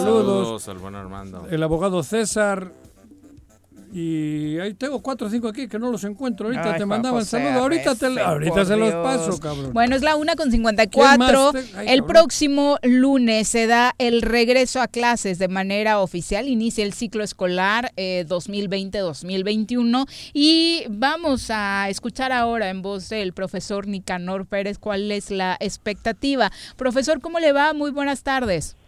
Hola Viri, un gusto saludarte a ti, a Juanjo y a Jorge que los acompaña por ahí el magistrado. Muchas gracias, profe, tardes, por profe. eh, la ¡Qué comunicación. milagro!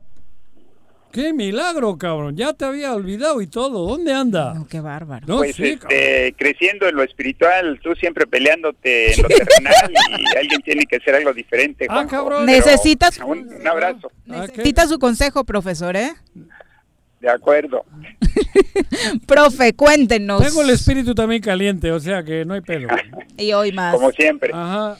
Bueno, en medio de toda esta pandemia va a iniciar un ciclo escolar bastante complicado, un ciclo escolar en línea con las precarias condiciones que tienen muchos pequeños precisamente para hacer y tener la posibilidad de ingresar a, a clases a través de, de una computadora, incluso en algunas zonas hasta de la televisión, profesor.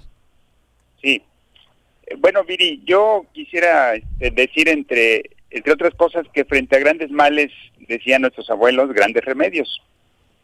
Y considero un acierto que a los grandes medios de comunicación que ayer se dedicaban a idiotizar, ahora lo sumen a la noble tarea de educar. Lo desafortunado quizás sea que la pandemia no esperó a que la SEP adecue los contenidos académicos al nuevo perfil del mexicano, pero sobre la marcha yo creo que debe plantearse este desafío nacional del nuevo ser humano, ¿no? porque básicamente habría que retomar los valores universales de la fraternidad, la solidaridad, la honestidad, la austeridad, el cuidado del otro y de nuestra madre naturaleza, este, evitar seguir consumiendo chatarra, porque en nuestro país todos sabemos que tenemos una infinita variedad de alimentos que están al alcance de la mano y, y, pues nos garantizan los nutrientes suficientes para mantener mantenernos saludables, ¿no? Y esta parte pues no no se cristalizó. Yo sé que estamos trabajando los maestros democráticos hemos hecho llegar propuestas que hasta el momento no han considerado, pero vamos a seguir insistiendo. Se tiene que iniciar este ciclo escolar pese a la, a, la pandemia, eh, enfocando principalmente la parte alimentaria. Hay que rescatar a nuestros alumnos eh, de, de todas estas malas costumbres que se dejaron atrapar los papás por ignorancia, eh, por tanta escasez de todo, ¿no? Sí, de tiempo, de economía. sí, sí, sí, sí, o sea, ellos tienen que andar todo el día afuera eh, por estos miserables salarios que, que se pagan en nuestro país, por esta injusticia social que prevalece y que no es fácil quitar, pero que se tiene que, que enfrentar poco a poco. Entonces los maestros tienen que trazar un plan. Las primeras unidades tienen que estar hablando de la alimentación sana, tienen que estar rescatando a nuestros alumnos de, de toda esta carencia que tienen.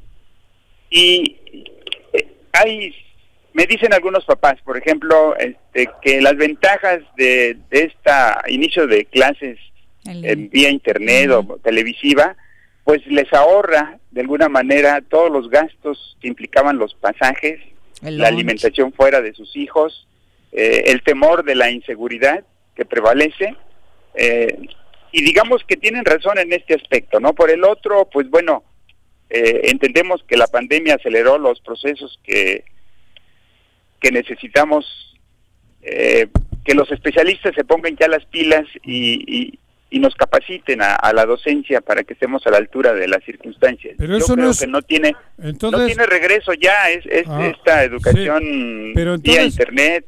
¿Qué, Dime. qué quieres decir? ¿Que la educación que había antes, cómo se llamaba? ¿La abierta o cómo era eso?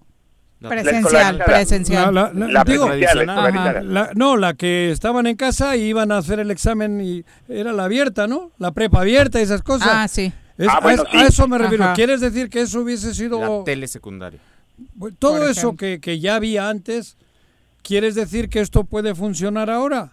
¿Que era, que era válido? Digo, te pregunto.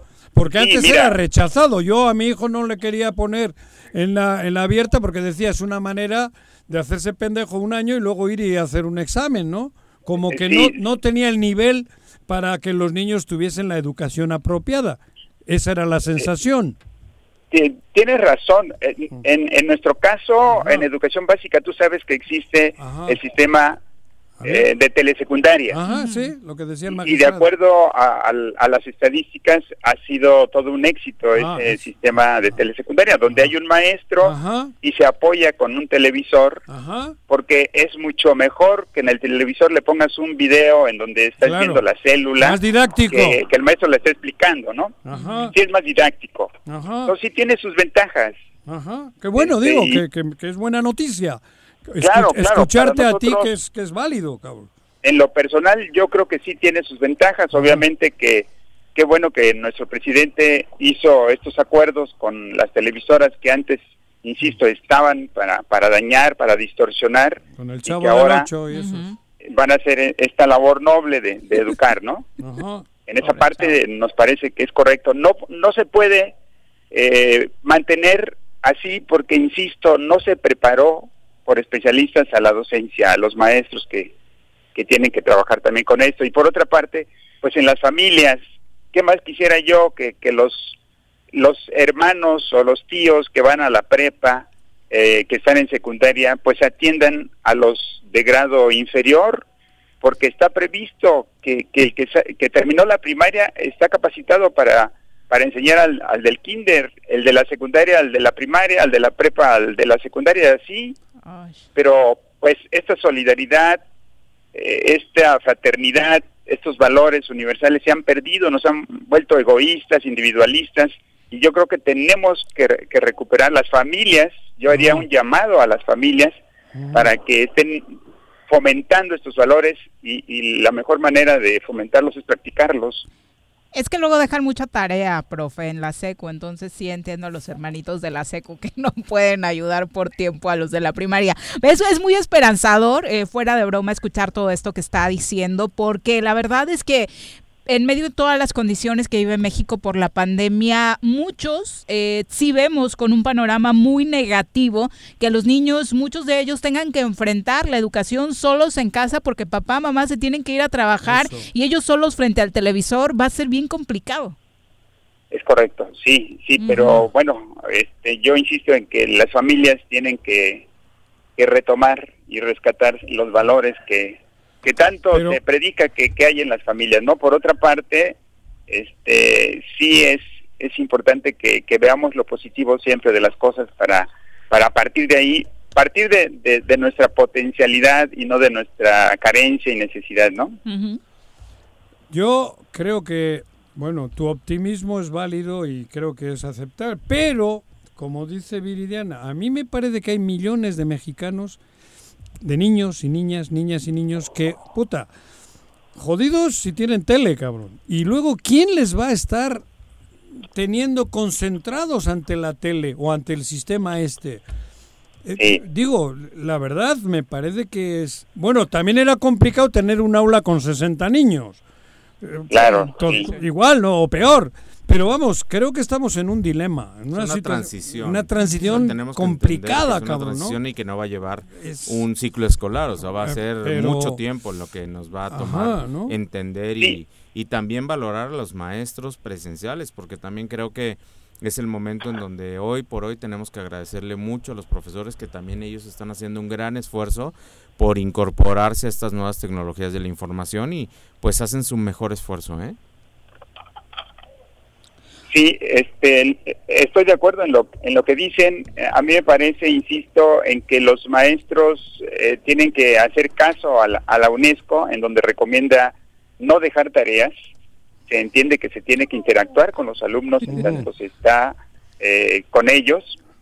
Eh, Pinche UNESCO anda tarde, cabrón. Hace 60 años tenía que haber hecho eso, Yo por eso la cara acá de los, dos, los dos padres de familia que están en cabina gritaron de felicidad. No, pues yo por mí también, mi mamá me ponía unas chingas porque la tarea. Yo sabía, desde que yo estaba en la secundaria, sabía que venía esto ya de la UNESCO y por eso ya ah. no atendía mucho. Bueno, pues, yo ah. insisto, pues, la, la, UNESCO hace las recomendaciones, es antipedagógico dejar tareas y sobre todo en abundancia de investigación sí, de, poner en ejercicio lo, lo que se está eh, viendo en la clase, pues es obvio. Investigación y eso. La teoría lo, lo, practicas para que compruebes que verdaderamente te beneficia, ¿no? Y por otra parte, los maestros tienen que incluir la parte lúdica. El ser humano tiene que alegrarse de estar vivo, estar consciente de, de que nació para hacer cosas, ¿no? Entonces, a veces olvidamos esto de, de generar, pues, el pensamiento crítico, y, la parte lúdica que es tan importante ya se ha descubierto. Entonces las sesiones de risoterapia tienen que ir incluidas. reflexión. nacimos para ser felices, cabrón, ¿no? Sí, así es. Claro. Profesor, ¿y qué papel van a jugar los maestros en este acompañamiento? Porque es cierto que la familia debe ponerse las pilas, que el niño está más concentrado, pero ¿y ustedes? No, no, no, los maestros evidentemente tienen ya eh, en sus correos, en sus plataformas electrónicas, la lista de sus alumnos y tienen un contacto permanente con ellos. Así terminó el ciclo anterior y, lo van a reiniciar en ese sentido, van a estar interconectados tanto en los programas que la televisión va a estar reforzando y ellos también van a estar cercanos a sus alumnos. Esto ya se, se dio la capacitación en el Estado y a nivel nacional para que estén interconectados con, con sus alumnos. ¿Desde dónde van a transmitir? A nivel nacional o cómo está ese pedo? Todos los canales Ajá, van a conectarse firmaron el convenio, no es por horarios, por ejemplo. ¿De dónde se, va a generar genera la señal? Eso digo, no sé. Ah, todo lo va a generar la CEP. La CEP directamente. Eh, sí, sí, sí, sí. Eh, desafortunadamente, pues sabemos que, que se tiene una educación concentrada a nivel federal, ¿no? Entonces, esa es una, digamos, de, de las partes negativas o contrarias a la creatividad e innovación de cada maestro. Por eso el Estado no va a tener esa posibilidad de hacerlo. Aquí Morelos viene nacional. Sí, bien, la señal viene Todo va a ser nacional para todos los niños de México. Sí, sí, así es. Por el momento, pues se van a seguir las las reglas, las que, que, marque la SEP nacional y con base a ello se capacita a los maestros este, para que estén atentos a, a la intervención que, que, van a dar conforme las reglas que marque la SEP. Ya. Profesor, pues la verdad nos da gusto escuchar una parte positiva de este nuevo sistema educativo que por causas del COVID tendrá que implementarse y esperemos a ver cuáles son los resultados. Una duda por parte del auditorio, tal vez usted nos pueda ayudar sobre el proceso de reinscripciones. Eh, regularmente tenías que hacerlo de manera física, ahora cómo se dará. Entiendo que el IEBM tiene una página en donde está dando teléfonos. Ajá este, a los padres de familia para resolver este tipo de, situaciones. Yo por ahí encontré una página que daba a conocer el, el titular, el maestro Eliasín Salgado de la Paz, este, dándoles las facilidades a los padres de familia para que en ese sentido no tengan ningún problema, ¿no? Perfecto. No la tengo a la mano para. ahora, ahora buscamos, profesor. Pero obviamente se tiene que, que hacer todo este proceso, ¿no? Sí, por supuesto, no tiene que haber eh, objeción y esas eh, famosas botas escolares también tienen que desaparecer.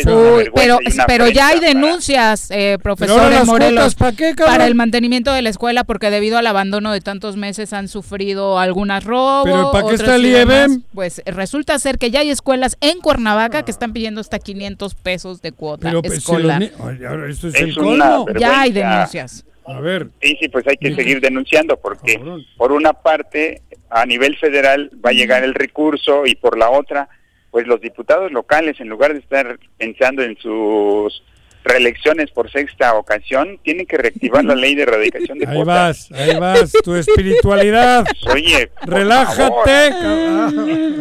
Muchas gracias, profesor, ¿Eh? por la comunicación. Mi querido amigo. saben, los quiero mucho. Y yo también, nosotros también a Un abrazo. Sale. Es Ruth Gómez que nos pregunta y se me podrían apoyar a hacer un, hacer un llamado a los directivos de, por ejemplo, la primaria 17 de septiembre, que está ubicada acá en Lomas de Cortés, ya que no sabemos y no tenemos ningún dato sobre las inscripciones para la gente de nuevo ingreso. que obviamente tienes que hacer eh, pues todo el, proceso, ¿no? Pero ya eh, debería de estar más pool, en lugar de poner sus pinches espectaculares. De 17 países invirtiendo. exacto, cabrón, deberían de estar anunciando todo esto para que la gente sepa qué hacer.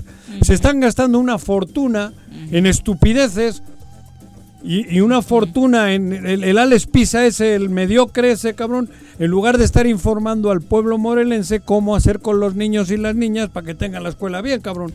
Sí, esa es la página del IEBEM que No la conoce ni su padre, cabrón. ¿A quién?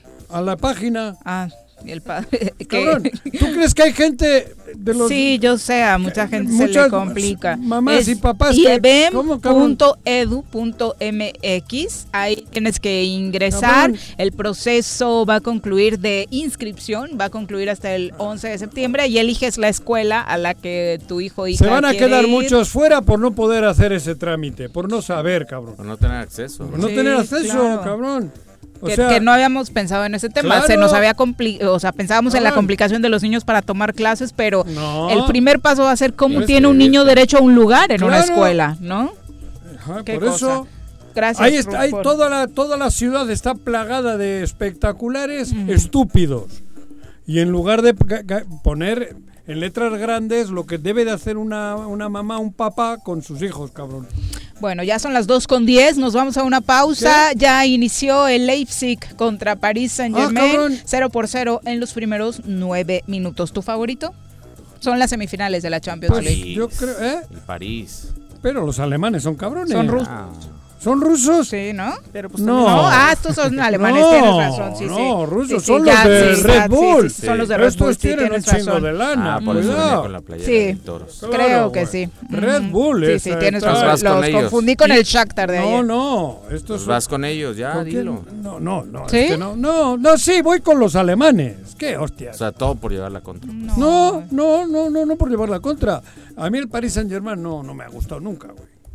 Digo la verdad. El capitalismo. No, pero ay, sí, los alemanes son de izquierdas, Ajá, por eso. No, no, por el capitalismo, no, el Paris Saint Germain. No, digo, porque sí representa el París con todas sus compras. no, yo vivía en París y entonces no era este gran Paris Saint Germain. No había jeques Estaba, atrás, ¿no? por eso. Era un equipo de segunda, cabrón. Pero Ahorita no, sí. es, es reciente. Ahorita sí. El Paris Saint Germain hace 35, no era este Paris Saint Germain. Ya no. Había otros equipos mucho más fuertes en Francia. Luego le El metieron mismo Olympique, ¿no? el Olympique de de Marseille. Sí, joder, el, el, la Girondi- Girondin de Burdeos y en, Fra- en el otro el Saint-Étienne. Saint-Étienne, ujú. Saint-Étienne era otro gran e- y estos güeyes Y el la- Mónaco cuando llegó Rafita Márquez. pero también con lana. o sí, sea, ahí ya. también había El lana, Principado. cabrón. Sí. del- del- de este güey, ¿cómo se llamaba? El, el, El príncipe No. mm, Alberto. Raniero. Ah, sí, Rainiero. Ra- Es el Alberto, papá. ¿no? Sí. El papá era Ujú, Raniero. No, no, el que se casó con la actriz gringa. Ujú. ¿Cómo era Sí, aquella? este ya era Rainiero tercero. Rainiero era el, el mero mero ahí, cabrón. Los, re- los príncipes de Mónaco. Que, fue una gringa que era una gran actriz. Que se la ¿no? No me acuerdo. Grace. Kelly. Es la mamá de las chicas estas guapas y del güey que está ahora de príncipe, güey. Las guapas, dice, porque hay otras de la realeza que no, lo No, están. puta, pues ¿Qué dices? feas, ¿Cómo? cabrón. Ay, cálmate. Son feas. El, feos. el príncipe tampoco está como de muy buen Ah, no, ver, el ¿eh? peloncito ese no. No, tampoco. Son las dos contra. Estábamos hablando de fútbol y ven cómo le sale lo Pedrito Sola. Terminamos hablando de la realeza, de las actrices y demás. Pero es que hablar del Paris Saint Germain equivalía a eso. Eh, Yeyis Martínez dice, la verdad no es igual, los niños no aprenden mucho un tema solo un día que lo van a pasar en la tele, con la maestra apenas y en una semana repasando un ver. tema de matemáticas, si le hayan, Hombre, ¿no? Lo, lo ideal, todo el mundo sabe que es tener 18 niños en un aula y una maestra y un maestro, cabrón. Eso es insalvable. O sea, ¿para qué nos hacemos pendejos? Sin duda. Tener 18 niños enfrente y una maestra, un, un maestro, creo que eso es lo ideal. Con todas las herramientas que hoy tiene la, la- la tecnología. hay. Sí. Pero ahora, pues, es lo que hay. Bueno, a ver si los inscriben, que es la gran duda de hoy, ¿no? El primer paso va a ser ese. Va a haber más faltantes a la escuela que nunca.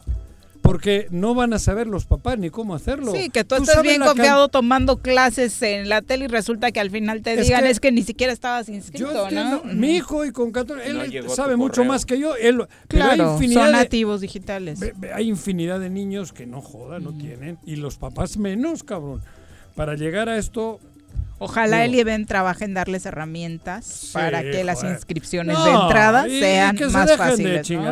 Tienen Mm. que estar los niños ahí, bien separaditos, eh, con, con la maestra y el maestro. Dos con Ah, 14. eso es inevitable. Regresamos. Tengo miedo, tengo miedo, tengo miedo, tengo miedo, tengo miedo, señor, tengo miedo. No te asustes. Quédate en casa y escucha. El Ayuntamiento de Ayala, que encabeza el ingeniero Isaac Pimentel Mejía, progresamos y trabajamos apoyando a nuestra gente con descuentos del 80% en recargos en impuesto predial. Sí, durante el mes de agosto te descontamos 80% en recargos. Además, puedes pagar a meses con tarjetas participantes, excepto Banamex y American Express. Ayuntamiento de Ayala, trabajando por nuestra tierra. En el Colegio Cuernavaca estamos listos. Con modelo presencial aplicando normas sanitarias o con educación en línea desde nuestra plataforma digital, nuestra oferta educativa es la ideal para kinder, primaria y secundaria. Aprovecha un 10% de descuento en tu inscripción. colegiocuernavaca.edu.mx. Su camino al éxito. Más de 60 toneladas de cacharros y 445 llantas han sido recolectadas en Xochitepec gracias al operativo de descacharrización. Para seguir combatiendo al mosco transmisor, iniciamos ahora las labores de nebulización en predios, casas y fachadas. De 6 a 8 de la mañana y de 7 a 9 de la noche, la Brigada de Salud recorrerá calles y avenidas de las 14 regiones del municipio. Abre puertas y ventanas de tu domicilio. Si realizas venta de alimentos, mantén tu negocio cerrado. Recuerda, sin criadero no hay mosco y sin mosco no hay dengue, sí que chikungunya. Gobierno municipal. Estar bien te lo mereces. Cafetería, tienda y restaurante Punto Sano. Contamos con comida vegana y vegetariana porque nos preocupamos por tu salud.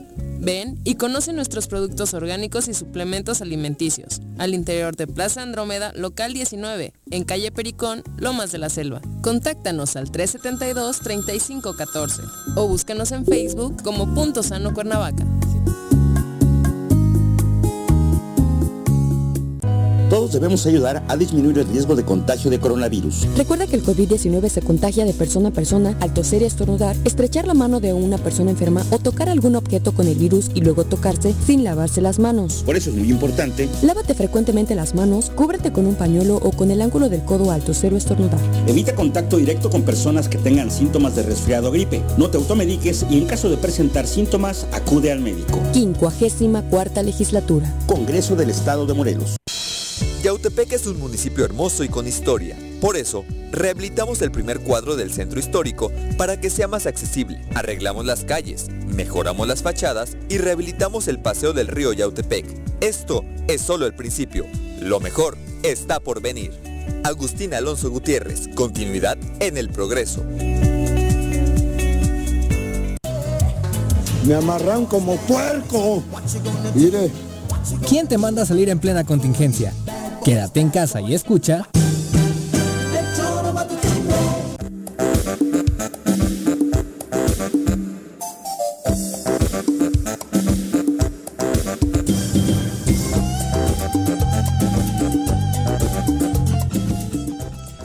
Justo estábamos hablando del París y cayó el gol, 1 por 0 ya, con ¿Ah, gol sí? de Marquinhos. Ya tiene eh, alineación completa, está Mbappé, regresó Di María. El primero no había estado en el primer, parece que el segundo no.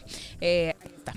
Es que, eh, pero es el Paris Saint Germain y es un jeque árabe, cabrón. O sea, por eso te digo, juegan en París, pero Esos jeques, ¿eh? ¿Eran tan fanáticos del fútbol o vieron un No, potencial económico? Pero le inviertes a lo que es un gustito también, ¿no? bueno, también, Ujú. pues para Lego y para todo, pero eso es un lavadero, güey. Eso es un lavadero. Que los investigue Santiago Nieto. No, es un lavadero. Ahí va la hostia, eso lo sabe todo el mundo. Bueno. Los, ¿Quiénes están metidos en el fútbol grande?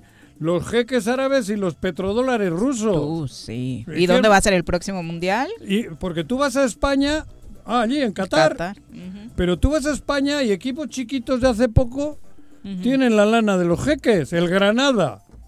Hasta tu amigo Mourinho se fue a meter un poco de su lana. Por Por, eso, allá, ¿no? cabrón, y todo el mundo Bueno, está. es son las 2 con lavadero 18. mundial, güey. a propósito de lo que nos platicaba nuestra compañera Griselda Salazar sobre lo sucedido en eh, Atlacholoaya el día de hoy, nos acompaña a través de la línea telefónica Raúl Israel Hernández, ombudsperson de Morelos. Muy buenas tardes, eh, Israel.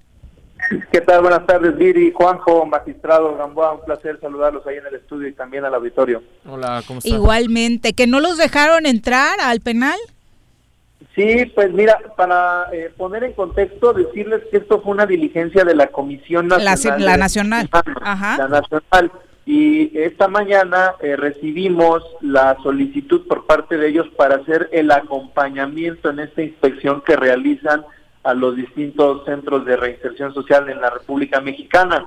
Nosotros en ese, en esa, con esa colaboración los acompañamos y ahí fue donde se dio la negativa a los servidores de la Comisión Nacional de acceso a las instalaciones. Esto fue más o menos a las 10.30 de la mañana Ajá. y el argumento que se dio por parte de las autoridades penitenciarias fue en el sentido de que no se había realizado previamente una notificación y que pues había sido esto esta negativa una, instru- una instrucción de la licenciada Oregón Bartolo que es la encargada de despacho del Centro de Reinserción Social Varonil. Ahí también tienen una encargada. Puta madre. Eh, Efectivamente, y bueno, eh, naturalmente ustedes lo saben, digo, es por sentido común, no puede haber un aviso previo, Sí, una claro. inspección, una notificación previa, porque la, le- el factor sorpresivo y la manera de hacerlo aleatorio pues, es para poder eh, inspeccionar y, y Ajá, dar cuenta de la situación real que prevalece en un centro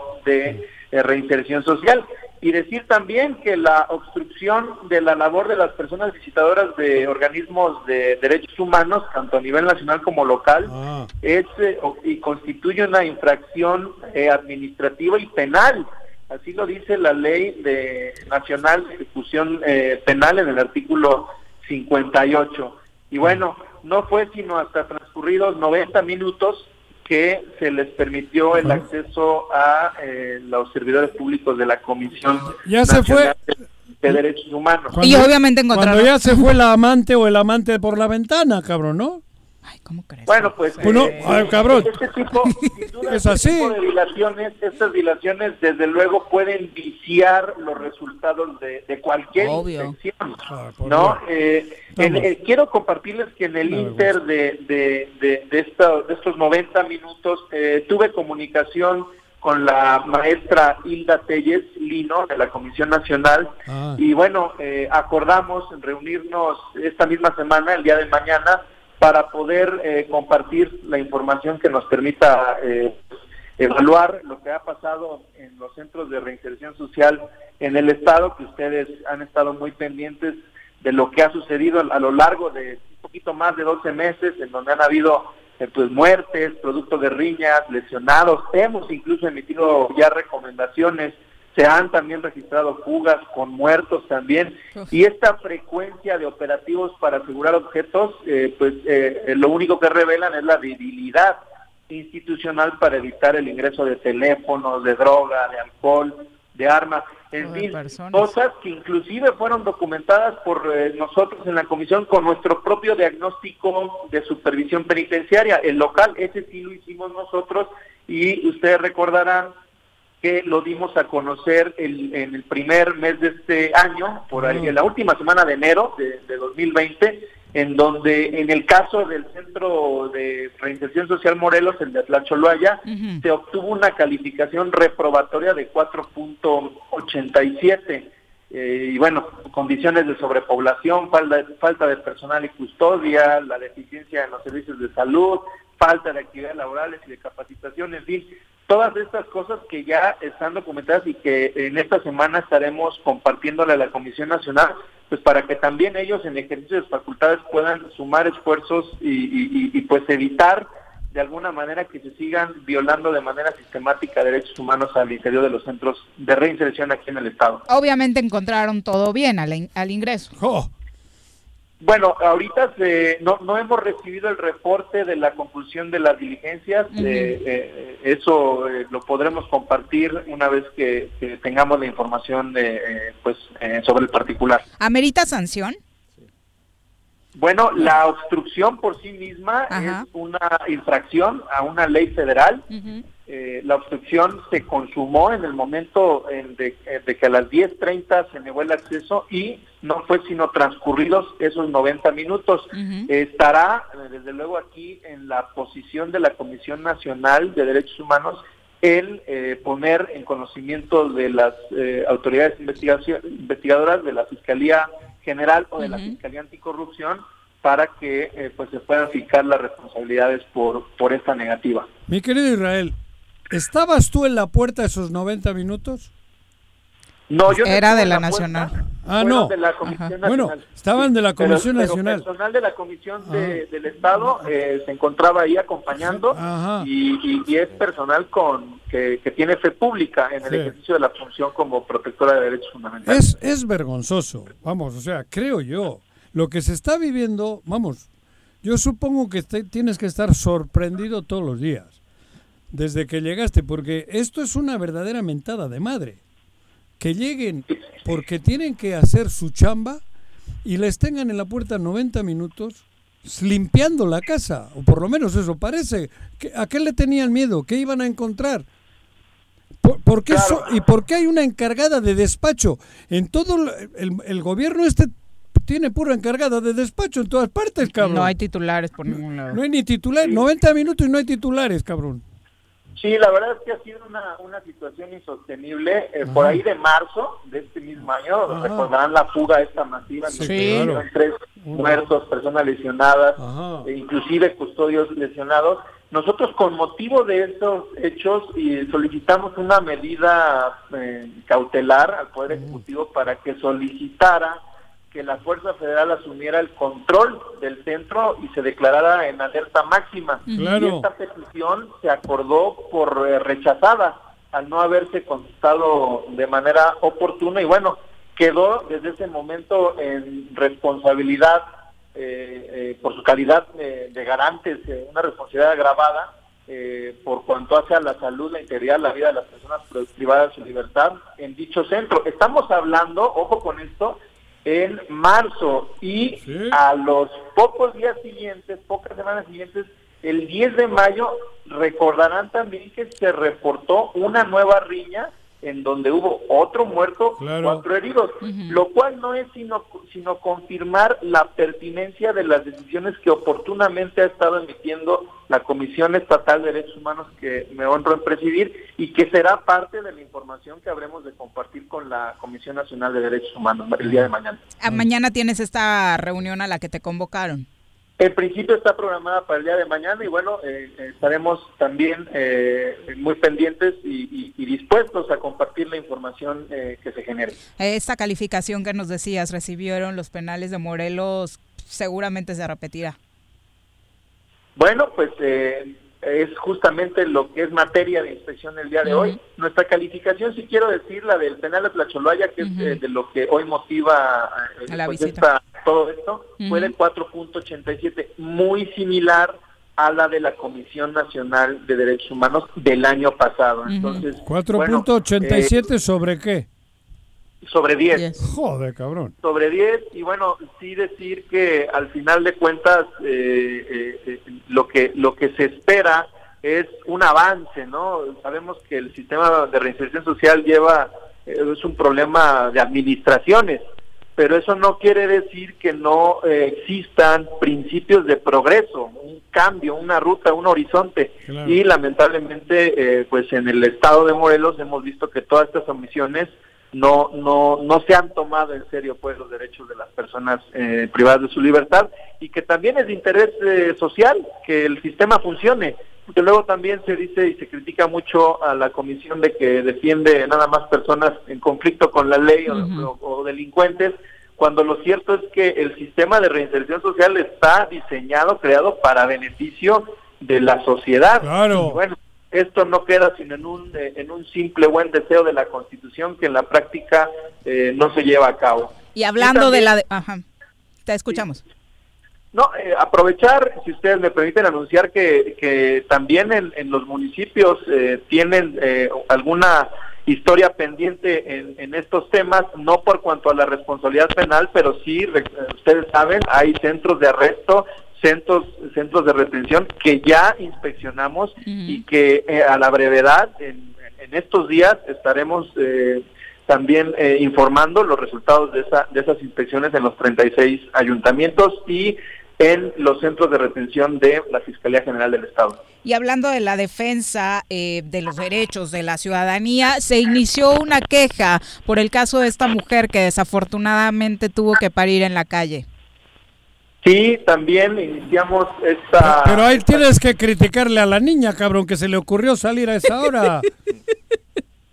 bueno, no... No, sí lo ha dicho. Lo ha dicho el encargado, cabrón. Que son de los servicios de salud. De los servicios que son chingaderas. Al niño, a la niña se le ocurrió salir, cabrón. Bueno, realmente... Perdón por la broma.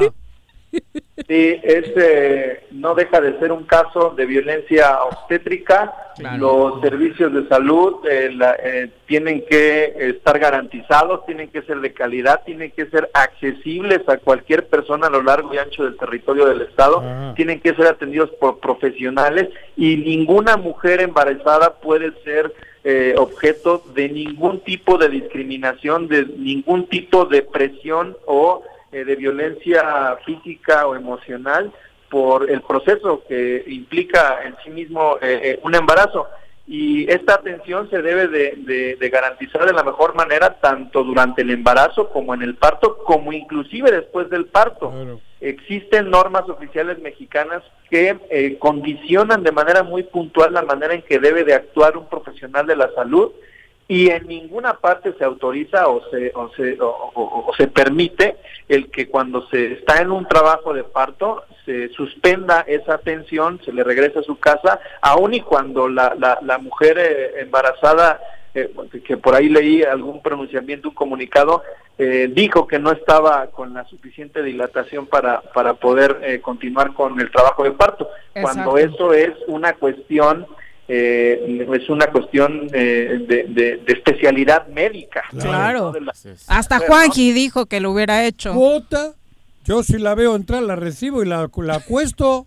Digo, cabrón, es por lógica. Por lógica, ¿no? Ahora le echan la culpa al COVID, que dicen que por el COVID no la atendieron, porque es un centro que recibe a los del COVID también. O sea, ¿y ahora qué se jodió? ¿Eh? Y es que es justamente lo que lo que hace un momento les decía, entendemos la situación de emergencia sanitaria, pero la obligación de las autoridades sanitarias subsiste en cuanto a garantizar eh, el acceso a los servicios de salud a quien los necesite. Entonces, digo, eso eh, eso lo entendemos cuál es la situación, pero eso no eh, disminuye o los exime de esta responsabilidad. Y también decirlo que en el ámbito del derecho internacional de los derechos humanos la falta de recursos no es una justificación para incumplir con estos compromisos porque pues, estamos hablando de los bienes más elementales que son nada menos que la salud con la cual se puede eh, pues proteger y seguir viviendo, ¿no?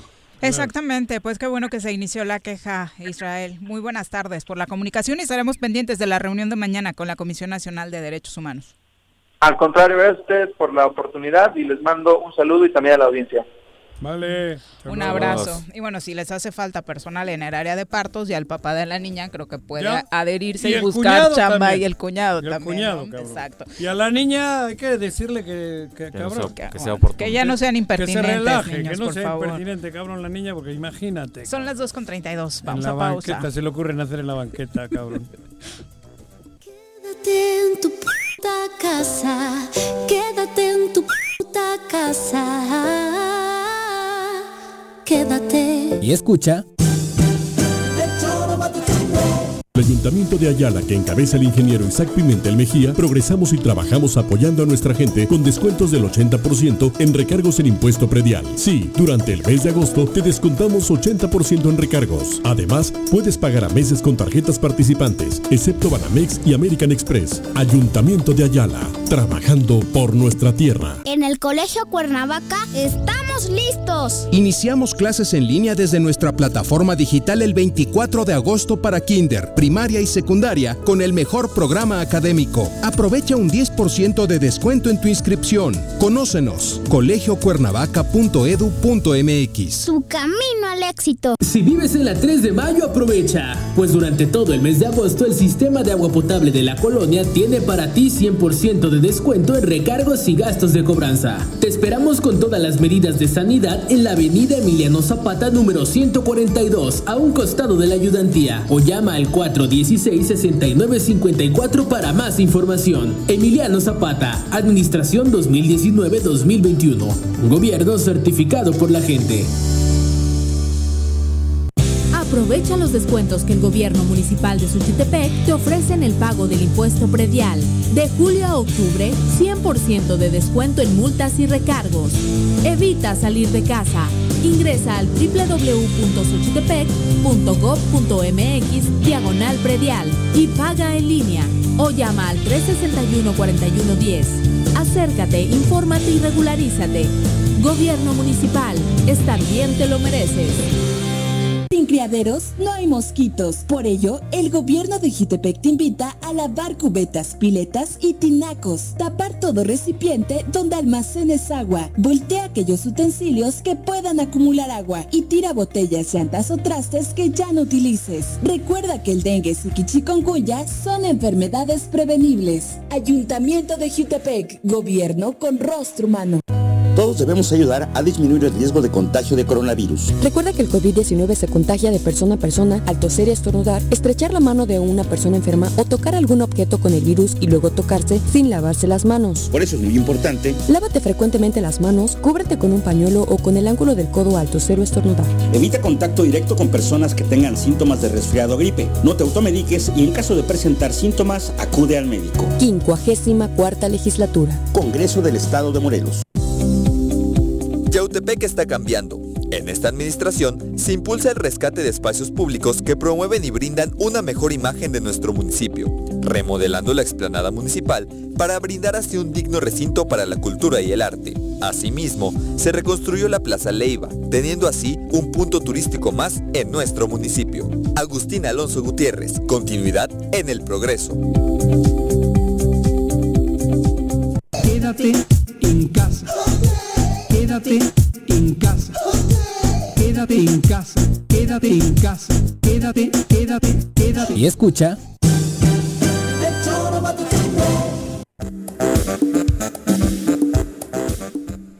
Saludos, Pedro Sánchez, también para Natura. Dice, oye Juanji, pero en el ayuntamiento también hay mucho encargado de despacho y no te veo enojado e indignado. Qué ayuntamiento? ajá, ¿en cuál? Ah, no sé, güey. No? A ver, dime quién está encargado de Pásanos despacho y lo decimos. Que hubo cambio de nueva cuenta en Zapac, ¿no? Eh, Pero hay director. ahora directora. ¿O directora? Ajá, Por sí, eso, pero ahora No sé, directora. pero no sé a qué se refiere, ah, cabrón. Bueno, son las 2.36. Pero vámonos. encargado de despacho, a mí no me importa si, si el tema es que hay encargados de despacho porque no cumplen con la ley, cabrón. El origen, la El origen, residencia. la re- ¿no? Claro, güey, a mí qué, eso. cabrón. Es- Puede el haber es encargado de ese. despacho, y pero el asunto es que quien está al frente está porque no es legal.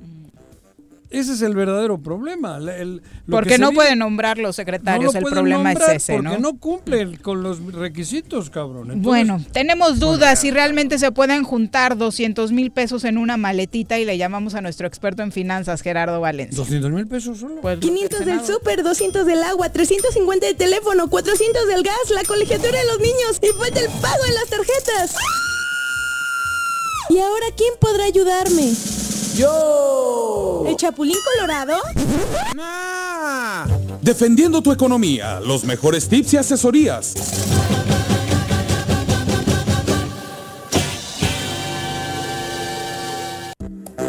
Gerardo, ¿cómo te va? Muy buenas tardes. Buenas tardes, un saludo a la mesa, magistrado Gamboa, Juanjo y a ti, Viri, y sobre todo al amable auditorio. Hola, buenas tardes.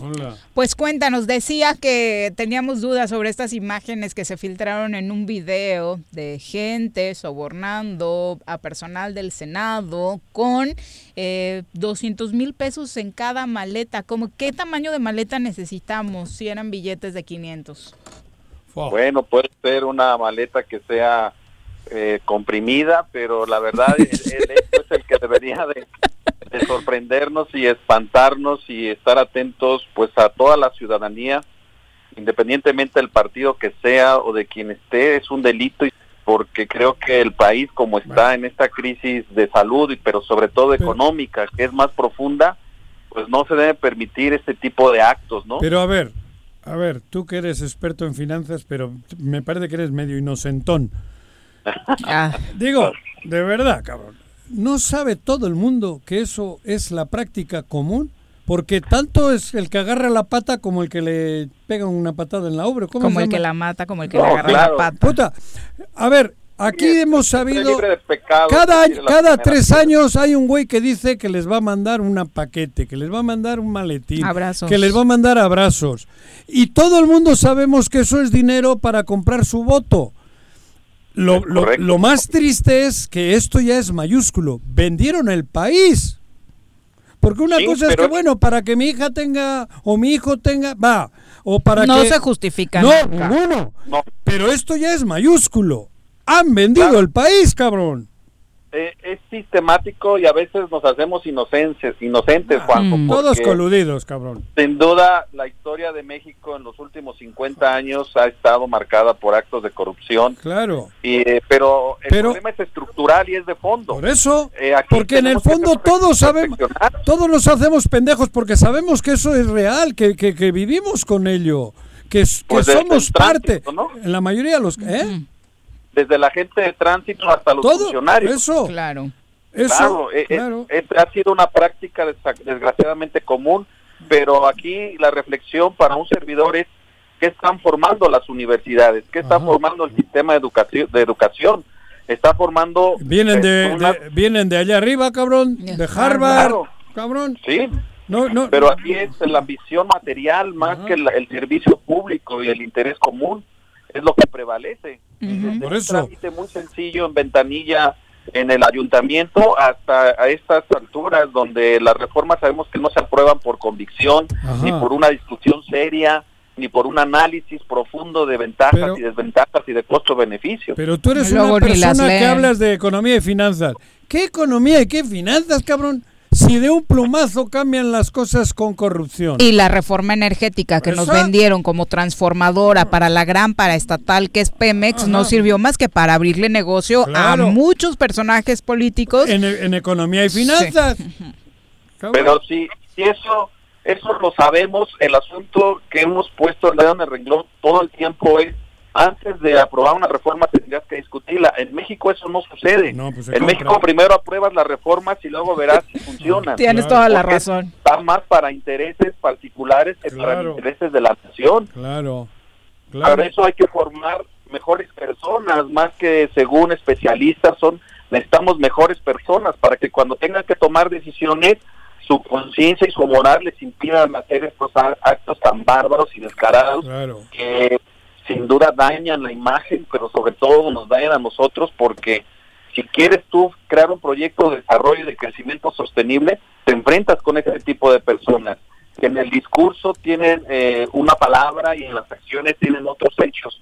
Entonces lo que hacen es acentuar los problemas históricos de corrupción y no permiten que las situaciones crezcan en beneficio de la mayoría de la población. Por eso- Y son los que toman las decisiones.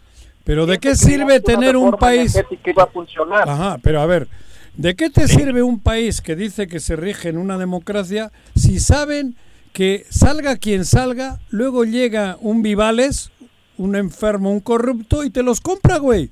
O sea, ¿de qué nos sirve vivir eso en, las, en la democracia? ¿De qué nos sirve vivir en la elección? ¿De qué nos sirve si luego sabemos que un cabrón llega y los compra? ¿De qué le sirve a Cruz Azul llegar a la final si Billy Álvarez nos va a vender? Vende el partido, cabrón. A ver, dime. Pues es, es la necesidad, es las necesidades que absorben la ambición material y cuando tú tienes la oportunidad de accesar a estos recursos mal habidos, lo tomas porque las necesidades te comen sin pensar en otras situaciones, pero es el grueso de la población, es lo que hizo y aquí a, a lo mejor a muchos no les gusta, pero es lo que creó el modelo neoliberal, el individu- individualismo llevado al extremo de indiferencia, de egoísmo y de alumnos que tú los tienes en el octavo semestre, en el décimo cuatrimestre y que no están identificados con algún teórico, no saben argumentar, no saben redactar y mucho menos investigar. Ese es el país que han creado. ¿Quién Claro. lee los periódicos? Ah. Muy pocos. Entonces, Nadie. aquí hace falta los líderes si, sociales ven- si que- lees el que periódico desde también. la ortodoxia, Ajá. ¿no? Que desde Sí. la ortodoxia puedan levantar la voz por el interés común, pero la mayoría es el interés privado y el interés material para beneficio propio. Y la gente, el grueso de la población está sumergida en las necesidades y no está sumergida en la investigación o en la indagación. Eso, esto se borró de las universidades, la investigación la quitaron. Ceneval le vino a dar en la torre a la investigación a este país porque no es prioridad no hay analistas. Por cada un millón de población económicamente activa, no rebasamos los 500 investigadores. Y eso habla de, de cómo hemos perdido la, el, ham- el hambre por el conocimiento, pero sobre todo por indagar en los problemas y sobre todo dudar y exigir que manden obedeciendo. Y buscar Es soluciones, por supuesto. Cuestionar las decisiones, ¿no? Claro, y no lo hacemos porque la sociedad está sumergida en otros aspectos. Y lo que viene pinta para peor, Gerardo. Hoy el titular de la Secretaría de Desarrollo Social en Morelos, Osiris Pasos, eh, señaló que en efecto, como se esperaba en estos meses de pandemia, ese la pobreza ha aumentado un 20% más tan solo en la entidad. ¿Qué sabrá ese güey? Sí, eh, no se descubre el hilo negro, es algo que venimos arrastrando Ahora Osiris va a venir aquí en nuestro estado y No, seguramente en el país también, ¿no? Recuerden que a nivel ¿Quién es federal vamos a cerrar con 70 millones de pobres este año, de Ah. 61 que teníamos. Pero el asunto es que hacen las autoridades, y eso es más aberrante, que lo reconoces, pero no actúas en consecuencia. Claro. Ah, No sí, dijo que va a entregar más apoyos, despensas y demás Claro, en colonias populares. eso, este es el gran plan para acabar Osiris. con la pobreza. El plan Osiris. Así es, así mismo está su imaginación y su creatividad para poder establecer programas de mayor apoyo. Pero es lo que te digo, que yo, yo hay días que, de verdad, Gerardo, llego acá, cabrón, llego jodido, porque me doy, me, me doy pena a mí mismo. Muy jodido. Me quedo en casa recapacitado y digo, cabrón, si eres más cómplice que ninguno, güey. ¿Por qué? Porque conozco a los cabrones que se han robado hasta el agua del... Y ahí los saludo normal y, y convivo, cabrón. O sea, es verdad, güey. Ya no les hables, cuéntaselo No, a es quien que más es confianza le Eh, eh, tengas. entro- estoy en una situación de cruda moral, cabrón. Bueno, Porque así hagan está, un recuento pero de- porque así está el país, ¿eh? Claro, pero hagan un recuento de quienes dirigen las universidades en este estado. ¿Qué? Y ahí van a encontrar respuesta de por qué no hay no hay posibilidades en el corto plazo, porque quienes están al frente no tienen vocación de docencia, no tienen vocación de servicio. Están puestos ahí por política, por, políticos. Claro. Exacto. Pero no por vocación. Los que tienen vocación ahí están en las aulas por muchos años y que conocen las universidades y que no les dan la oportunidad porque no tienen la palanca, no tienen el contacto. Pero el asunto es que hay planos de vocación y son por ellos los que en algún momento, si se arman programas serios, pudieran dar la cara por el, por el Estado. Ojalá algún día así sea, eh, Gerardo. Muchas gracias por acompañarnos. No, a la orden y estamos para servirles y cuídense que en casa y familia todo esté bien. Gracias, Gerardo. Saludos. Adiós, Gerardo. Bueno, y por supuesto sí, como decía Gerardo, no descubrió el hilo negro, eh, Pues sí. descubrió el secretario de Desarrollo Social que sí, hay más pobres en Mira. Morelos. Escuchamos.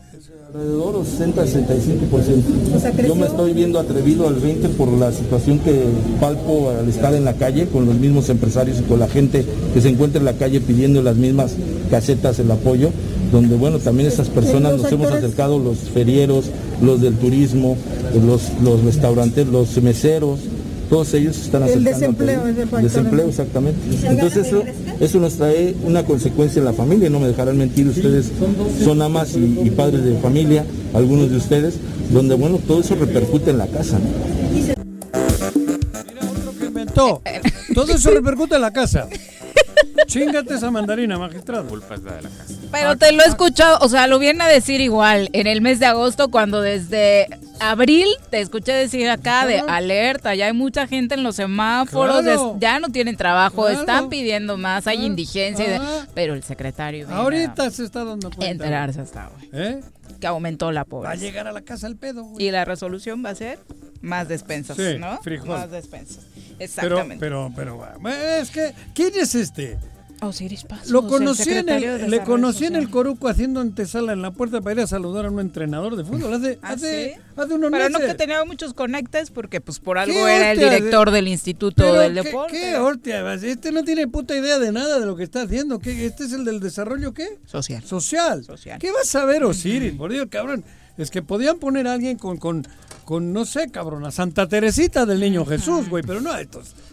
Bueno, ¿No te pues ahí está la situación. Está. Y eh, ahora que estamos precisamente hablando y para cerrar este bloque de información de quienes están saliendo, eh, alcaldes, incluso gente del IDEFON, eh, saliendo a apoyar con despensas y demás, hoy surgieron algunos ciudadanos que fueron a presentar una denuncia por eh, uso electoral de la pandemia por parte de algunos alcaldes. Bueno, de hecho son dos alcaldesas, eh, la de Tetecala, la de Zacatepec, el director del IDEFOM. Mm, No sabemos de dónde salieron estos ciudadanos, pero están muy enojados porque eh, pues están repartiendo despensas. Escuchemos lo que dijeron. Acabo la presentación de una queja eh, y o denuncia en contra de Enrique Alonso Plasencia como director del Instituto de Desarrollo y Fortalecimiento Municipal.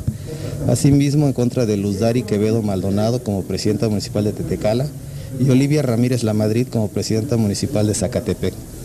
Ello porque nosotros consideramos que están llevando a cabo actos anticipados de campaña mucho antes de que inicie el proceso electoral en el estado de Morelos.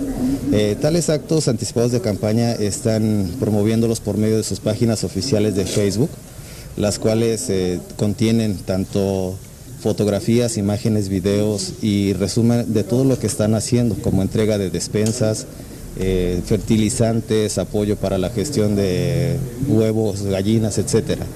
Y están promoviendo, por ejemplo, la imagen de Enrique Alonso por medio de distintivos ya tipificados como, con él como logos personales. Sí, yo creo que les hace falta un poco más de vigilancia a cada uno de los actores políticos. Bueno, pues ahí está. Eh, me parece que hay tantas cosas por las cuales quejarse en medio de esta pandemia por omisión y hoy están surgiendo por... ¿Habló de Argüelles? Denuncias por acción. No, de dos Ah, ¿no? alcaldesas y del titular Ah, de... cabrón. Y de Este abogado le tengo que ilustrar un poco. ¿Quién era este abogado? Le voy a ilustrar un poco.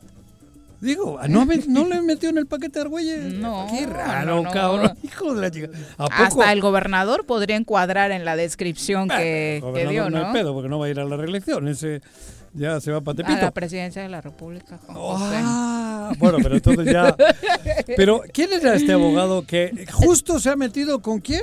Con Tetecala, Zacatepec. La de Tetecala es la que ganó La la, presidencia la presidencia del del IDEFON, IDEFON. exactamente. ¿El director del IDEFON quién es? Enrique Alonso. También está en ese pedo. Exactamente. Y la otra la de Zacatepec. La de Zacatepec. Creo que los tres votaron, bueno, eh, votaron en contra de la reforma. Daniel Figueroa se llama el abogado. y ¡Daniel! Daniel. ¡Cabrón! Trinidad Figueroa. Te voy a mandar unas imágenes del colorito, del color del pez. Dijo que todo esto lo hace en calidad Claro. de ciudadano. No, ¿a ¿Quién te lo va a creer? No sé quién es, la verdad, pero me hace gracia, cabrón. pues podía, haber, podía haber puesto a alguien del otro lado, ¿no? Argüelles, por ejemplo. Para cabrón. equilibrar un poquito, Claro, ¿no? para que le crea, cabrón. ¿Eh? Y bueno, yo creo que en general si haces una búsqueda de todos los alcaldes de la entidad, todos se encuadrarían también porque la verdad han estado haciendo su chamba, apoyando a los ciudadanos. Hay Pero bueno, Hay algunos diputados por ahí que también han repartido cositas. Y bueno, Sí, pero claro. ¿quién es este abogado?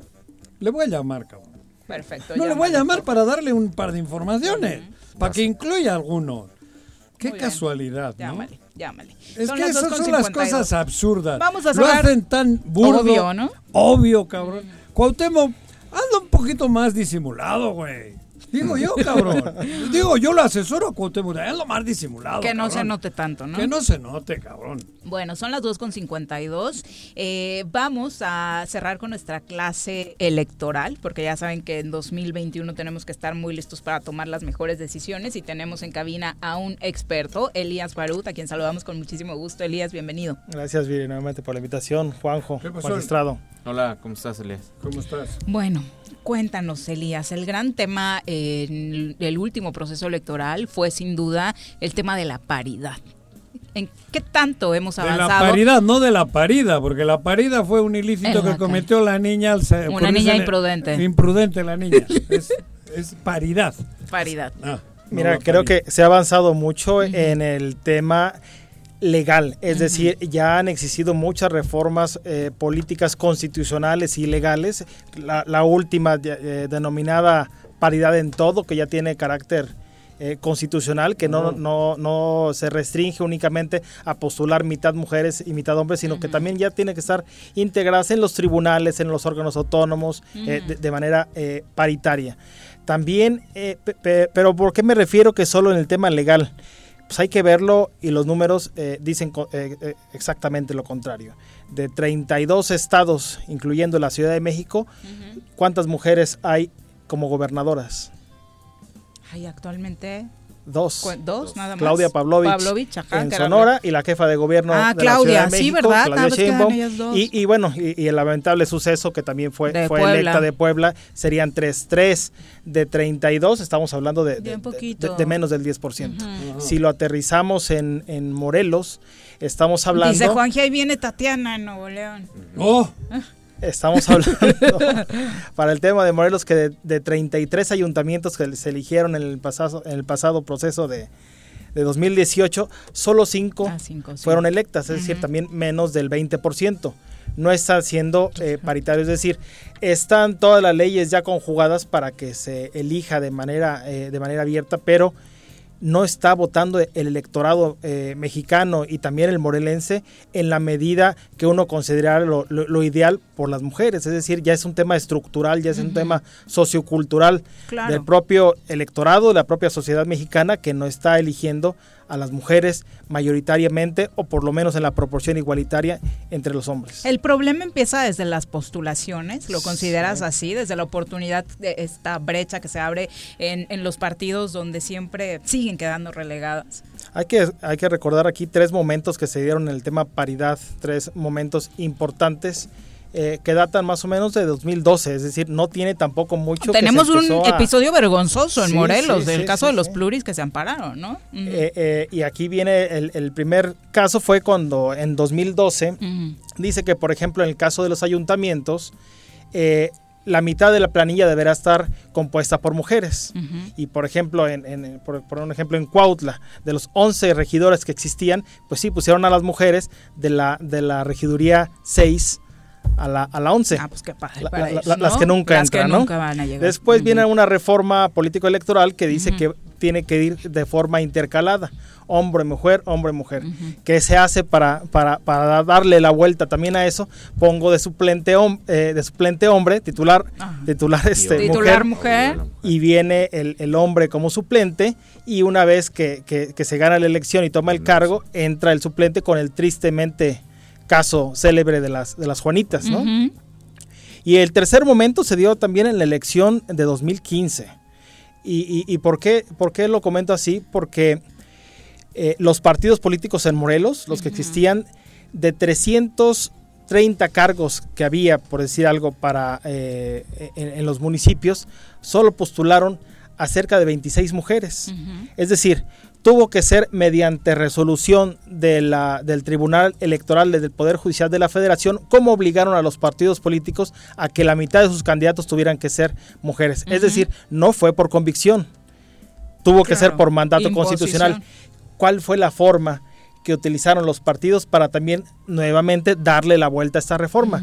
Bueno, ya no voy yo, que, que, yo estaba para tal municipio, pues va mi esposa, va mi hija, va mi hermana, por lo cual siguen estos casicazgos. ¿Cómo no se puede dar eso? Pues porque también esas mujeres, esas hijas, esas madres, esas esposas eh, tienen derechos políticos. No puedes legislar que puede, eh, como para que diga en la ley no podrá ser la hija, hermana, prima de, del cacique del municipio.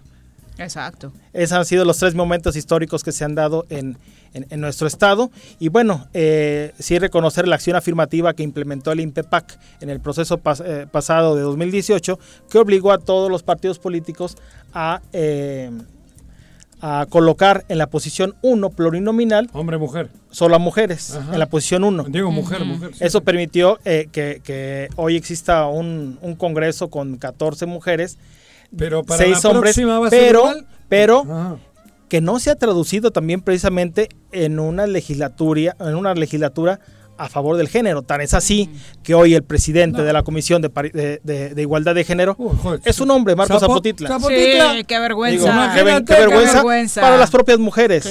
En el Estado, pero sobre todo en el Congreso de Eso es para el mundo. No, eso es una vergüenza, por supuesto. Y, votado y elegido por las propias elegido por las propias mujeres en el Congreso y eso se me hace increíble. Por eso no, sé si exista otro otro Congreso. no, no hay, es histórico. Zimbabue. Es histórico. en Zimbabue tienen bueno, ser derecho comparado con Zimbabue. Ahora tu pronóstico para 2021. Para que haya otro como Zapotitla está cabrón, ya de entrada. ¿Será que las cosas cambien para las elecciones de 2021 primero en el número de espacios que los partidos aperturen para las mujeres? Sí, eh, bueno, aquí ya con la, con también con la reforma esta denominada paridad en todo y como viene el proceso electoral 2020-2021, eh, va a ser un Congreso ahora sí mitad y mitad. Es decir, de las 12 diputaciones que se van a competir, si de manera, eh, de manera ordinaria salen electos 12 hombres, pues sí, todos los plurinominales tendrán que ser para mujeres. Y si son 10, por ejemplo, bueno, si son 10 electas en esta forma, también será. Sin embargo, también si solo son electos seis hombres y seis mujeres, bueno, van a ser cuatro hombres y, cuatro, mujeres porque cada partido va a, emitir dos listas plurinominales. Pero eso se sabe hasta después de la elección. Efectivamente, se, sabe eh, una vez. A muchos les puede pasar que piensan que sí, va a ser que no, si van en la 1. Por, por lo de siempre, y también ahora va a pasar por esta reforma constitucional de paridad en todo, que también obliga que en los órganos de gobierno colegiados, como es un cabildo, también ahora sí las mujeres, por ejemplo, si van en la posición 2 de las regidurías, puedan saltar a la primera. Ahora sí, todos los cabildos tienen que ser obligatoriamente y constitucionalmente paritarios.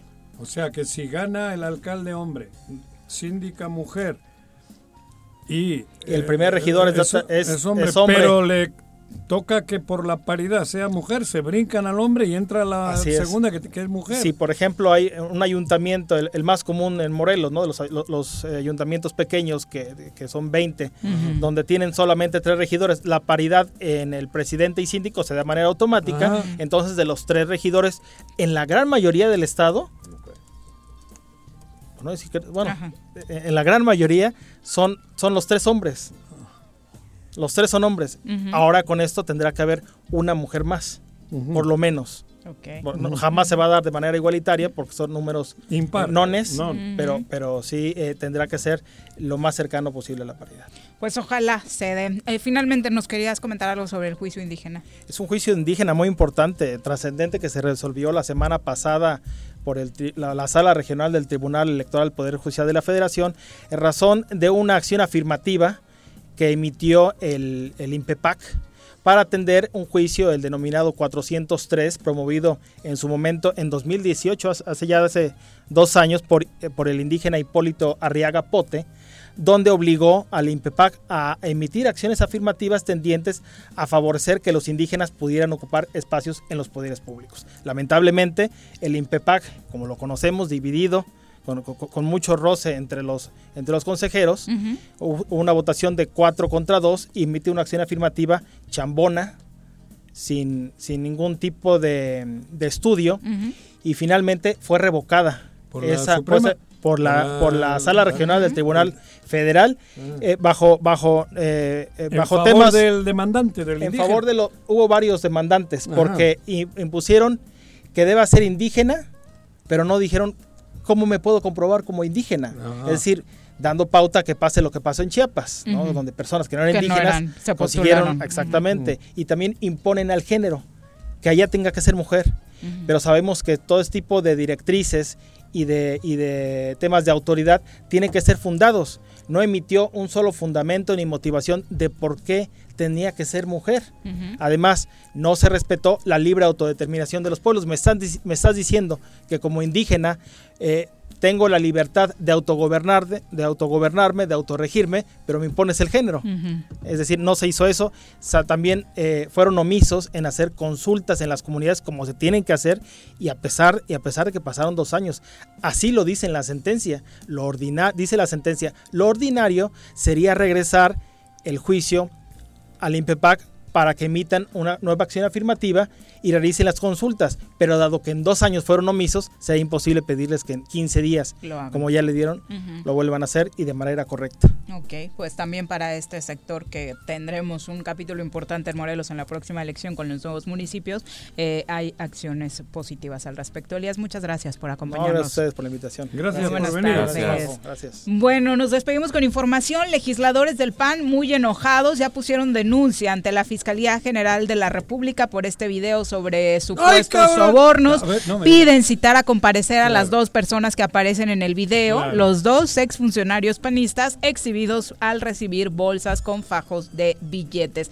Además, en los deportes ya el Paris Saint Germain aumentó su cuota uh, en este partido, 2 por 0 al medio tiempo, goles de Marquinhos y de Di María. Di María, ¿eh? Sí. Ese chico. Que está de regreso después de una lesión. fideo. Sí. El fideo. Muchas gracias por acompañarnos, magistrado. Gracias a ustedes. Se relajaron mucho al final, iniciaron como con todo. Con todo el ímpetu, Sí, ¿ah? No, sí, pero sí. acá se rajó. Se rajó. Estábamos pendientes. magistrado, cabrón. Muchas gracias. Sábado 9 de la noche, América Monterrey. ¿De qué hablas? Porque estaban, sí estaban preocupados. A ver si no los golean Ah, otra vez, Champions. magistrado. América Monterrey, el líder, líder, ¿eh? ¿Quién por es el favor. líder? América. Y A no ver te da si no pena los que le hayas golean metido cuatro a tu líder. No me importa. Vergüenza les debía. Somos americanistas. Que Ódienme le sentaba más. bien la corregidora, decían. Muchas gracias. Gracias, cuídense, Buenas, buenas tardes. tardes. Excelente tarde, gracias por acompañarnos.